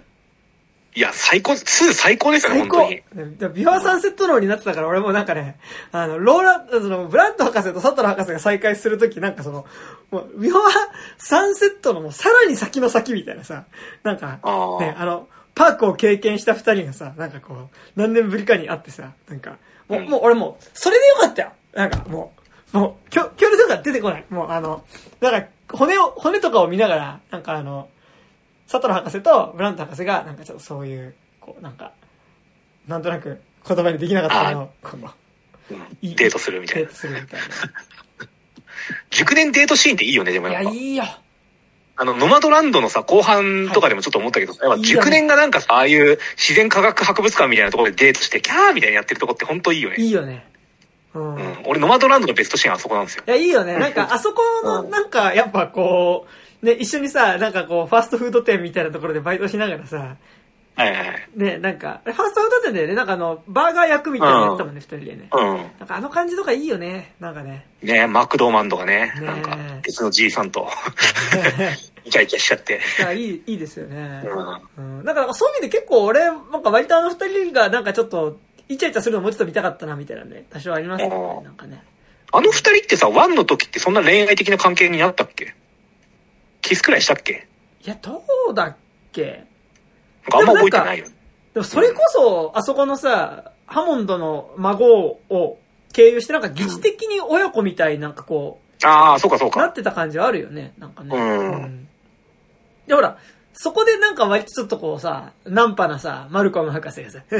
ああ、で、あの、水滴を手のひらにさ、さらしてさ、なんか、おほら、こっちの手、す水滴こっちに行ったみたいなさ、おいおいおい、みたいなさ。そうね、疑似夫婦ドキドキはあった気がするわ確かに。ちょっと one、one っていうかパーク one 見返すわ、ちゃんと。で、うん 疑似、疑似ワクワクみたいなところになんかちょっとこう、真男みたいな感じでこうさ、マルコム博士いや、いいよね。ね、あの、花束のオダジョーみたいな感じでさ、ラーメン行こうか、みたいな感じでね。いや、花束のダチはちょっと違うと思うやっぱあの三人ですごいいいコンビ、コンビっていうかトリオじゃん。でもなんかやっぱこう、年いってもさ、なんかなんだろう、ちょっとこう、なんだろうな、トレンディードラマの何年後かを見るような感じ、何十年後かを見るような感じっていうかさ、なんかやっぱうん。三人揃うとさ、ちょっとこう、マルコム博士はサトラ博士にちょっかいを出して、なんか俺、あすごいなと思ったのがさ、なんかそれまで、あそこの恐竜大学に着くまでは、ブラント博士とサトラ博士一緒に並んで歩いてるんだけど、マルコム博士が来た瞬間に、マルコムとサトラが一緒に並んで歩き始めて、その後ろにね、あのーあれ、えっ、とハモンド博士が行っちゃってね、なんかちょっとこう、グラン、グラあ、ン、ググラント博士が行っちゃって、なんかちょっとこう、なんかの、のけ者じゃないけど、なんかあの感じっていうか、あの、積極的に話しかけるのはマルコムだけど、はいはいはい。っていう、なんかあの感じはすごいなんかね、うんちょっとトレンディーな感じですごい好きでした、なんかあの。そうね。グランド博士やっぱロートル人間でさ、機械めちゃくちゃ弱いから。はいはい。でさ、シートベルトでさえさ、カタってできなくてぐるって巻巻くんだよ。ね。やっぱあれ、すごいよね。スピルバーグの描写うまみたいな。あれでもやっぱダイハードのさ、オープニングのさ、あーやっぱあの飛行機怖くてっていうのとさ、やっぱ結構うまい、なんかやっぱあの、飛行機乗る時のなんかそれを元にさ、なんかその、結構、その人キャラクターがね一発でその、ね、描くみたいなのありますよね、なんかね。ですね。や思い出すたびにいいなってなるよね。さっきちょっと、あの、ハマンド博士の時に言いそびれたけどさ、はいやっぱワンのさ、その夢ついえてしまったんだけど、それでも最後、ヘリコプターと一緒に横飛んでるプテラノドンと朝日は美しいみたいなさ、うん。やっぱあの絵ですよ。うん。うん。うん。で、だからこそさ、やっぱりあの、ロストワールドの冒頭でさ、あの、ハモンド博士がさ、なんか、お家で寝たきりみたいになってる状態見てすげえ悲しいんだよね。ハモンドは博士じゃない？しょ。ん？ハモンドは博士じゃない？あれハモンド博士じゃなかった？あ、そうか、あごめん、ハモンド博士じゃないか。うんハモンドじいさんがね。ね、ハモンドじいさんね、本当ね。で、やっぱあの時にそんで、あのさ、孫たちがまた階段のところから駆りてくるとこいいんだよいや、。そうそう。いいんだけど、もうさ、悲しくて悲しくて、あ、じいさんやることなくなっちゃったもんな、みたいな。ね、ベルターズオリジナルもくれないよ。うん。最初からくれないけど。いや、そのさ、ハモン、ハモンドじいさんが、ハモンド教授か。うん。ん？教授？教授か？いやハモンド教授が、いや、学位持ってないと思う。学位持ってないかそうか。ハモンドさんがさ、このワールドを見たときどう思うだろうね。いや、本当だよ。うん。うん。わしの作った夢の結末がこれかってなるよね。うん。いや、なんかだからまさにさ、2とかそこら辺はさ、もうほら、その結局、なんかあのー他の家族たちがさ、うん。その、うもうなんか最後社長の、なんかもう、ね、残したそういう、その、莫大な金を食うパークの廃墟のせいで、もう、なんとかしてす、もうそれは負債になってるわけだけど、なんとかそれを利用して、その、資産を回収しようみたいなさ、なんかやっぱ、うんそこでいろんなところに売り払われちゃったりとかして、やっぱこう、夢の残骸が切り売りされていくことの悲しさみたいなのはやっぱ、うん。ね、2作目はすごいあったからね。うん。うん。やっぱだからなんか、その、まあ、ダサくだダサくだ言ってるけど、その、何？ワールド3とかはね。でもなんかやっぱ、やっぱワンに立ち返ってもう一回、何、全作品考えるとなんか感慨深いものありますね。うん。なんか、一作ずつこうなんか、まあでもワンの時と考えると、こうな、あれがこうなったのか、みたいねな。うん。チャラランチャッチャン。チャラランチャッチャン。チャッチャラランチャッチャン。チャッチャラランチャッチャン。え？これあれですよ。あの、ジュラシックパークであの、パークに最初入ってくときにさ、あの、まだ、うんあの、ほら、キングコングのゲートっぽいところとかくぐっていくときに流れてくサンタラですよ。えー、そんなんあったっけ？うんなんかもう、やっぱ吹き替え版の VHS、もうちっちゃい時すんげえ見てたからさ、なんか結構割と覚えてんだよね。なんかそういうの。そうなんですよ、ね。あの、やっぱり遺伝子くんみたいなやつとかね。ね。あ、いいよね、あれね。あれも、あれ書いてあるトレーナー欲しいわ。ああ。うんあれもさ、やっぱなんかワールド1の時にさ、あいつが満を持してちゃんとさ、客たちに案内してるカットが一瞬映るんだけどさ、あって、あいつだってちょっとなるよね。ここで更新のマーチみたいな曲が流れるんだ。ドゥン、ドゥン、ドゥン。そうそうそう。あったあった。いいよね。いいよね。うんやっぱね、俺ハモンド、ハモンド好きだね。やっぱね、なんか。多分吹き替え込みでなんだと思うけど。うん、それはあるよ。そう。うんうんはい。俺、ハモンドの LINE スタンプあったら俺、普段 LINE スタンプない、買わん、絶対買わないけど買うもん。なんかあの、頑張れ頑張れっていうスタンプとか。すごい。何の時に使うんだよ。赤ちゃん産む時ぐらいだろ。いや、なんかもう今日疲れたよ、みたいな来た時にさ、頑張れみたいなさ、煽りにしかなんないでしょ。とか欲しいよね。うんうん。そう。そうなんですよ。うんはい。あとやっぱ、はい今作に足りなかったのは、はいあの、かわいそうなことになってる恐竜っていうのがちょっと少なかったなって。うんああ、最初の、あ、でもあったか。最初あったか。でも、トリケうん。いラや、なんかさう、ん。はいはい。鳥、何、ちっちゃい恐竜がかわいそうになってるのってさ、それって別に俺らの世界にいるなんか動物でもあんま変わんないじゃん。うん。なんか、あの、とフォアグラにされる用のカモとかさあーはい、はい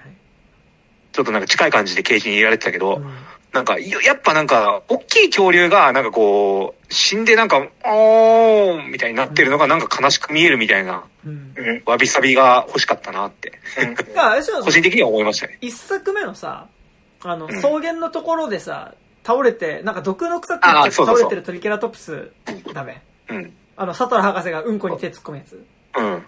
私はちょっとこの子の様子を見てるから先行ってて、みたいな。ねで、あん時さ、サトラーと一緒について回ってたあのパークの管理人の一つのが最後かっこいいんだよね。ラプトルと戦うところがね。あの、まあ、戦わないのか。あの、気づいたら手だけぶら下がってんのか。でも、彼かっこいいんだよね、はいはいはい。なんかう、ん。すごい、れ冷静な感じで、あれ好きなんですけどね。うん。はい。明日休みなので今夜パーク1見返しますわ。あ、さっきからワンの、あの、ジェラシックパークの話しかしてないっていうね。いや、パークはいいよね。え、どう、どうすか？俺、なんかね、じゃ、じ俺は、なんかね、ロストワールドうん。うんがどうしても見ようとすると毎回寝ちゃって、ななんか続けて最後まで見れたことないんですよね。なんか、ロストワールドね。い私だけ？や、でも俺も前ロストワールド見ててちょっと眠くなった気するよ。うん。ああ。いや、なんかね、でも個人的にはなんかロストワールドでさ、なんかラプトルがさ、なんか2階から見下ろしてるみたいなシーンなかったっけ？あったっけ？え、2階って何の2階？なんか、なんかでかい、なんか吹き抜あ、い施設の。はい、廃墟みたいな、あれだよね。そうそうそう。あの、うん。マルコムの娘がさ、あの、あそう新体操やっててさ、うん。それで最終的にラプトルを、こう、なんか、爆中みたいので蹴り飛ばすくだりがあるんだけど、うんその手前だよね、多分ね。あ、あ、そう。ポール、うんあ鉄棒みたいなのね。そうそうそう。あ、うんあそこだけめっちゃ覚えてて、なぜか。車が落ちそうになるみたいなのあったよね、中盤で。うんいあや、それ、それも結構毎回やるじゃん、その車。んあの、あれじゃあの、すごい観測機とかつけててさ、トレーラーが落ちちゃってさ、あのガラスの上にさ、あバーンって落ちてさ、ちょっとひび入っちゃって、うん。あれピキピキピキみたいなね。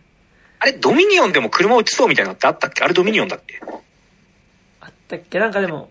でもパなんーか違う、最近見た違う映画となんか混ざってる気もするけど。でもロストワールドの車の下りは結構すごかった気がする。うん、結構すごいよね。結構、結構やばかったとう思う。んガラスが早くしないと割れちゃうけど、上に行くに、ちょっとやっぱガラス踏んで行かなきゃいけないからそう、そうそう。危ないみたいな。うん。で、それで言うと、今回も一応その氷氷の上を歩くっていうね、ありましたけどね。うん。はい。あ、そうね。あ、ね一瞬で終わるんじゃないですか、あんな。ありましたけどね。うん。なんかさ、どうすか？俺なんかやっぱ、その、マーベル映画とかも見て思うんだけどさ、はいなんか、なんか CG だなってわかる、わかってなんか萎えるんですよ。なんかこういう大作系の映画の CG 見てると。ほうほそれのやっぱなんか最たるものが、あの、ワールド1以降のジュラシックワールドシリーズう。でう、ん。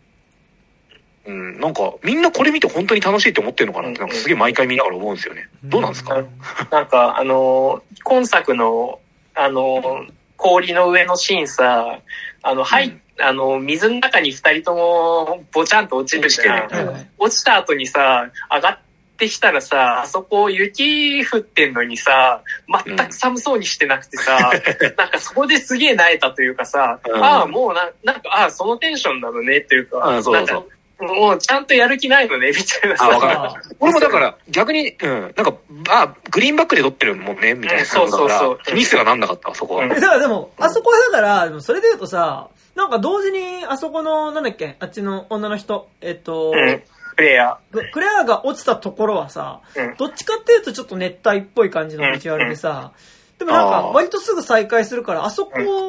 自体は距離そんな違わないはずなのにさ、ー。うん。なんかすごい温度差がめっちゃあるみたいなさそ、うそう。うん。ああ、確かに。あれじゃないですか。ズートピアみたいになんかこう、地域が近くで分かれてんじゃないですか。うんまあもうだからもう、あれはもう俺は、あれはだから、あ、ユネスコ村なんだなって思えば全部、あー だからユネスコ村は次の、あの、ゲートをくぐると全然その気候が変わるので、うん。あ、ユネスコいや、いいよね、やっぱそういうライライドの感じって。うん。そう。それで要はディズニーランドってことだと思うんだけどね。うんまあね、そう、いやでもね、でも竹木さんにはぜひね、ユネスコ村行っていただきたかったですね。本当にね。もうないんでしょ？もうない。もうないね。そう。なんか、あるかな？動画とか探したらあるかな？なんか昔撮った映像が YouTube に上がってあ、あんじゃない？それは。あとね、なんだっけな。えなんかのドラマで、月9みたいなドラマで、なんかね、オチで、なんか、過去に飛ばされちゃいましたっていうので、うわー、どうしようっていうのがユネスコ村でしたよ。ー、えはい。ー、すげえな。はい。はい。以上です。それってなんか、ゴールデン街使って昭和だよって言い張る感じ？いいや、ゴールデン街はほら昭和からある実際の場所じゃん。や、まあそうだけどさ、たまにあるじゃん。なんかゴールデン街で明らかに撮ってるけど、なんか昭和として言い張るみたいな映画。ああ、だからそれどっちかだよニャンジャ予算ねえんだろうなタウン、ニャンジャタウン使って昭和だよみたいな感じ。ああ、なるほどね。そういうことか。そうはいそう感じですよ。うん。っていうね。だからなんか、ね、あそこの、なんかその気候とかはどうなってんのかはかなり謎だよね。うん。いや、だってあそこアルプスだからめ結構寒いはずですようね。ん。うん。だからでもそれはやっぱすごいバイオシンのスーパーテクノロジーで。うん熱帯性、うん。あーなんか地熱とかヒーターみたいなのがあって、うんあうん。なんか、なんか全部でも、スーパーテクノロジーですって言われたら、うんあ、そうなんすか。そうね言えないですからね。うん。うん。あ。うん。そう。っていうのはありますよねい。や、なんかやっぱ今作をさ、楽しんで、一番楽しんで見れた人ってなんか恐竜図鑑映画としてやっぱ見ることだとは思うんですけど、みんなはだからこの CG 恐竜たちがガンガン出てくるこのクオリティで怪獣図鑑として楽しめるのかってすげえ思うんですよね、毎回。ああ。うん。やっぱだから、やっぱだからさ、その、ジュラシックワールド炎の王国はさ、なんかその、明らかにこう、なんかこう、見栄を切りまくる、こう、大気モンスターとしてのあ今日うんラプトルとかが出てきたから、別に CG でも全然問題はなかったと思うんだけど、なんか、シンプルに恐竜の素直ななんかこう、ディティールとかかっこよさを楽しみたいってなった時に、なんかこれでいいのかなみたいな、なんか、ね毎回思うんだよね。そうね。なんかでもあの、爪長い恐竜のとことかはちょっとテンション上がったけどな、なんかな。爪長い恐竜。あの、ほら、うんクレアが飛行機で墜落した時に出はいはいはいはいてくる。あれはちょっとテンション上がったかあな。、タッタッタッタッタってくるとこね。そう。でもなんか、そのさ、やっぱり当たり前のものとして出てきちゃうから、その、パークとかさ、あの、ロストワールドみたいにさ、その影だけで出てくるみたいな演出あんましないからさ、ああ、そうね。そう。やっぱ、いやあのやっぱ、あそこの足、後のさ、例えばその、もう、当に、まあ、パークとかさ、またパークの話するんだけどさ、あの、やっぱりパークのあそこの水が、水に広がる波紋の演出って、本当にす、すごいと思うの。間接表現の鬼スピルバーグのなせる技ですね、あれお本当にいしいわ。あの、ちょっと、バカな単語作るのやめてもらっていいですか？え、だってさ、スピルバーグってやっぱ間接表現の鬼じゃん。その、それこそ、あの、まあ、ジョーズもそうだし、未知との遭遇もそうだけどさ、何かが近づいている、か確実に近づいてるっていうのをなんか間接表現だけでめちゃくちゃ怖く表現できるっていうさ。だしなんか俺、この間黒沢清の叫びを見返したんだけどさ、はいはいはい。叫びって、なんかその埋め立て地が舞台だけど、な何かが来てる気配として、その、水たまりがすごい振動して、そこに、さざ波が立つっていうのが結構あるんだけどさ、あれとか絶対多分ジュラシックパークからの。演出だからさ、やっぱ、やっぱ、ああいうその、何かやばいものが近づいてる気配がする。しかも、レ TX 自体も目だけ、懐中電灯当てた時に目だけ映るとかさ、うん。やっぱああいう、なんかこう、パーツパーツ見せていって最後に、うわーって出てきた時のさ、シャーっていう、まあ、だからもう、逆にもうあれだけシリーズ作られちゃうと、まあ恐竜がいるってこと自体はもう当たり前になっちゃってるから逆にそういう見せ方はもうできないってことなのかもしれないけどさ、うん。なんかやっぱ、うわモンスターが出てきたぞっていうぐらいの驚きでしかないっていうかさ、はいはい。まあなんかだからこそその出てくる恐竜の種類を多くしたりとかはしてるんだろうけどさ、うん。なんかね、やっぱ恐竜の感動はそんなないよね、だからね、そこはね。うんやっぱ恐竜の感動と恐怖とか、イフって、セットだと俺俺は思うんだようね。ん。うん。まあこれまあ、なんか、2の時の回でも話したかもしれないけど、恐竜ってやっぱ性癖だから、うんなんかその、プロレス的に描く恐竜バトルこそ思考って思う人も、まあそれは、それで当然だとは思うし、うん。みんなが納得するような、なんかものはやっぱ作られないのかな。2があんだけね、批判されてたってことも考えると。だから、だからでもその、ある種その、ホラーとかなんか、その圧倒的なものとしての迫力とは、うん。違うところでの恐竜、恐竜力？恐竜力、うん。なんかうん、こんないろんな種類の、いろんな攻撃の仕方をしてくる恐竜が、しかもいろんなゾーンで、まあ、地下の洞窟でも出てくるし、うん。電車の中でも出てくるし、その丸太島の中も走るし、氷の下からも飛び出してくるし、その、はしご登ってるとはしごの外側から横から噛みついてきますよとか、うん。なん、か、そういうその、シチュエーションかけるこの恐竜みたいなことのバリエーションの多さはすごい、なんか、多かったけど、なんかやっぱ、一個一個のなんかその圧倒的なものっていうか、なんかその、うんやばいものが来てるっていうものを、見る感じを期待するとそうじゃないみたいなのがあるんですよね、なんかね。そうなんだよね。だやっぱさ、スピルバーグとかが撮ってた恐竜の撮り方って、やっぱその、ホラー映画ではないと思うけど、なんかやっぱホラー演出は使ってたと思うんだけど、うんなんか、あの、トレボロが撮ってる恐竜ってそんなホラー演出じゃないんだよね。やっぱ確かにその、何？あの、シチュエーションとか出し方とかでバリエーションは豊かなんだけど、なんかこう、どっちかっていうとやっぱ見栄を切るみたいな方がでかいみたいな、なんかこ怖さではないみたいな。うん美味しさ怖さよりもやっぱなんか、あ、こんな面白い恐竜いるんだみたいななんか方に振られてる感じはするのかな。ううんん。それはね。それで言うとさ、俺さ、あの、ジュラシックパーク3、ジョー・ジョンストンが撮った、うんあれで、霧の中にいる鳥かごうん向こう側の霧から、えっうんと、プテラノドンが歩いてくるっていうのはマジで最高に好きだし、うんはいはいはい。うん。これ、3結構好きっすよ。僕3いいよね。うん。3好き。うん。だから、あの、スピノサウルス出てくるし。そうそう。3しかも、あの、さ、えっと、3の目的ってさ、なんかおじさんと一緒にパラセールをしてた少年が墜落、あの、島に墜落しちゃって、おじさん殺されて少年は1ヶ月間だか2ヶ月間、うんもう必死にもう本当に辛い思いをして、あのーサバイバルしてたっていう、なんかあの切なさみたいなのってなんかすげえスピルバーグ的なうん。ものを受け継いでると思うし、なんか見てて本当に当時少年だった自分もなんかうん、すごいなんかその少年に感情移入して見れたかうんら結構すげえいい映画なんだよね。うん。いいよね。割とサクッと終わるけど。う。うんん。いや、まあ、なんかやっぱこう、一個一個タイトル上げていくと、いいですね。うん。最後もさ、やっぱなんかその、恐竜の笛でこうなんか、はいはいはいはい。こう、何、たた退治っていうかさ。あの、向こうをこう、怯えさせて助かるみたいなさ、その、イフの対象であるものの声を使うことによって、その、立ち向かうみたいなものってすげえなんかいいと思うし。まあ、てかなんかやっぱ、その、うんパークうん。は、その、す、さ、3作目まではさ、割となんかその、恐竜っていうものの、ものに何かもうちょっと別のものが象徴されてる度合いってあったよね、うんなんかね。はいはいはい、わかる。なんか逆に、ワールドになってくると、まあ、2作目はちょっと別だけど、1と3はやっぱ結構植物的に恐竜って感じはすごい。うん。うんそ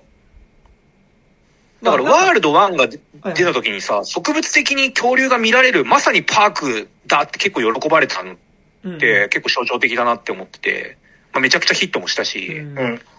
うん。でもさ、逆に考えるとやっぱさ、その、とりあえずパーク、ジュラシックパークとか言ってるけど、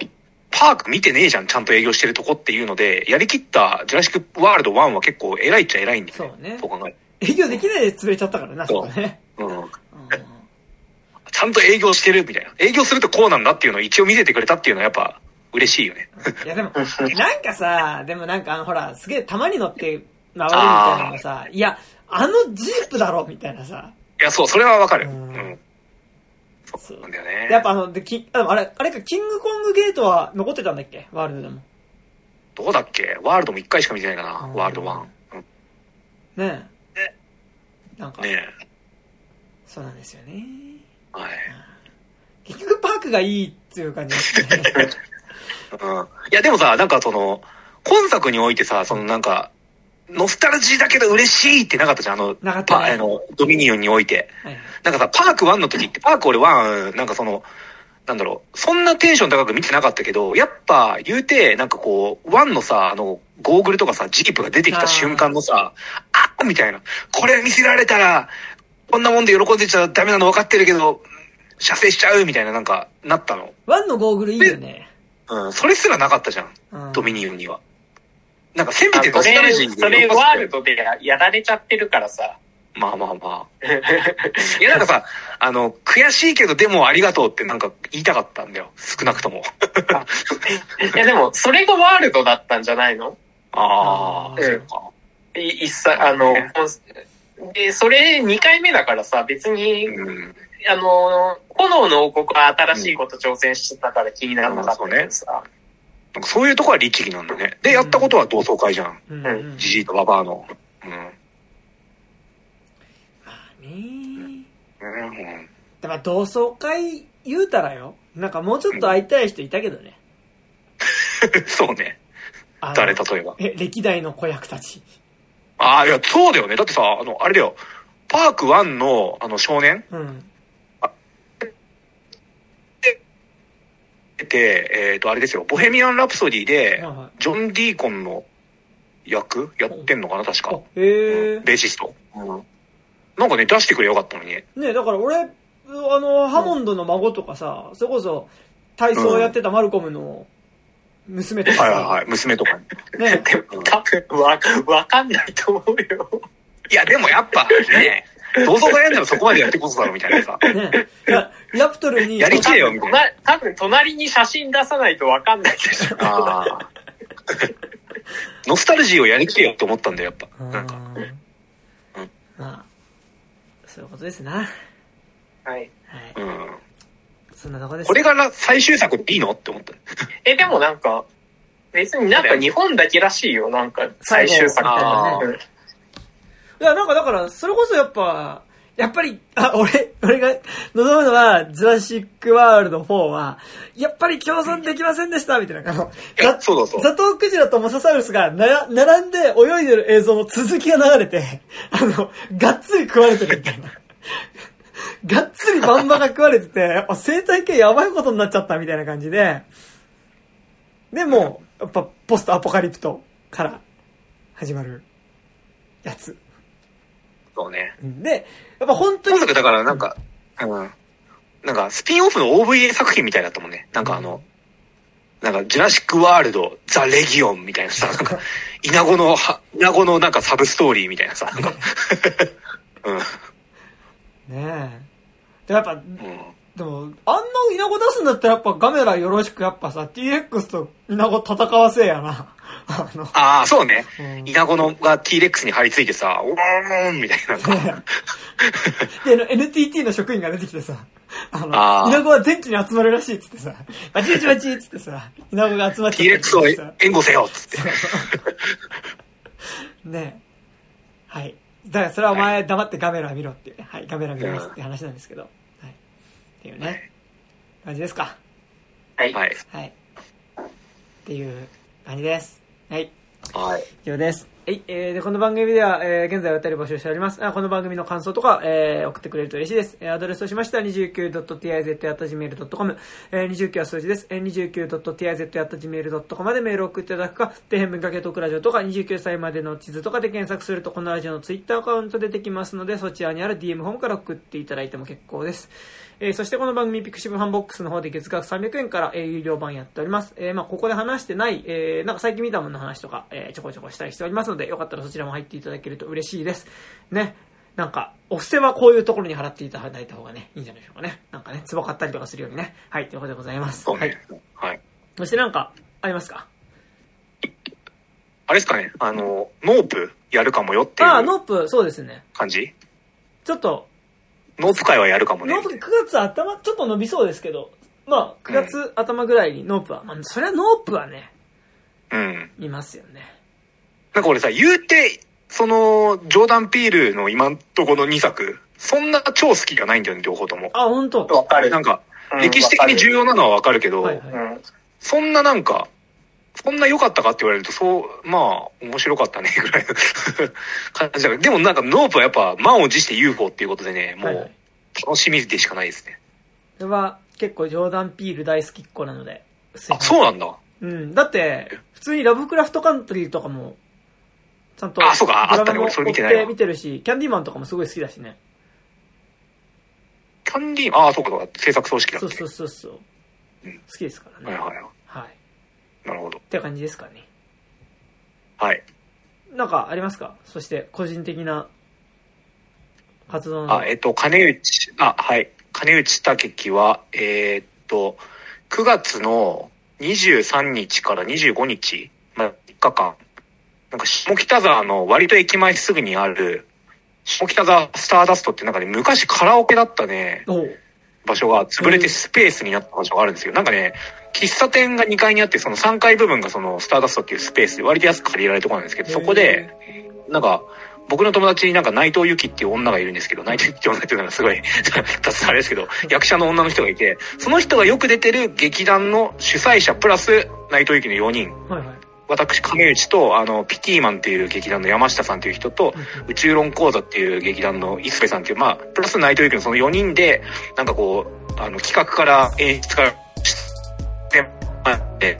ほぼ全部その4人でやろうというなんか謎の企画、演劇、演劇みたいなのをやりますので、よかったら見に来てください。曲、作曲などもみんなでしたりして、お、いいです雑多な感じでやると思いますので、よろしくお願いします。そして、はい。えっ、と、なんか今度新しいユニットをちょっととあるラッパーの人と組むんですが、あの、極力はい夏っぽい時期のうちに多分男たちのバンカという曲を出します。はい。結構、トラックも僕、バンカってのは、あ、あばっちの、くれ、くれた、くれた？違うな。ば、夏のエンド・オブ・サマー。エンド・オブ・サマーですね、男たちのバンカという曲を出す予定で、トラックも今回僕が作ってるんですけど、結構割と納得のいくトラックもできているので、はい、あの、ちょっと聞いていただけると嬉しいです。はい、なんか、はいででも聞いてもらった友達から、なんか、あ KTY 君、なんか、リップスタイルみたいなラップしてるねって言われました。はい。スライムみたいな、もうそれ最高ってことじゃないですか。僕が夏の曲でリップスライムみたいな曲、あの、フローでラップをしてますので、よかったら、出た際には聴いていただけると。曲よく楽園ベイベーってこと？楽園ベイベーってことですよ。9月1日に出したいねっていう予定で作ってますが、多分無理なので、まあできたら10月までには出せたらなっていう感じで進んでおりますので、まあ、はい。お願いします。まあね。はい。今こんだけクソ暑いからなんか9月も10月も夏ってことでいいよって思ってる。ね。そうですよ。はい。はい。そんな感じでございます。はい。まだまだ夏は続きます。はい。はい。というわけで、えー、本日、お相手は私、山田武史と、えー金内武樹と。高島でした。はい。ナンバーガール開催しちゃいましたね、またね。はい。ということで、え ああ、まだ、まだだよ。もうちょっとで、11月とかでしょ。ー、ね。そうだね。はい。だから今山田武史ってフルネームで言ったのね。やるけ祭りスタジオから。はい。はい。ということで、ございました。はい。ありがとうございます。ありがとうございました。ありがとうございました。止めます。ありがとうございます。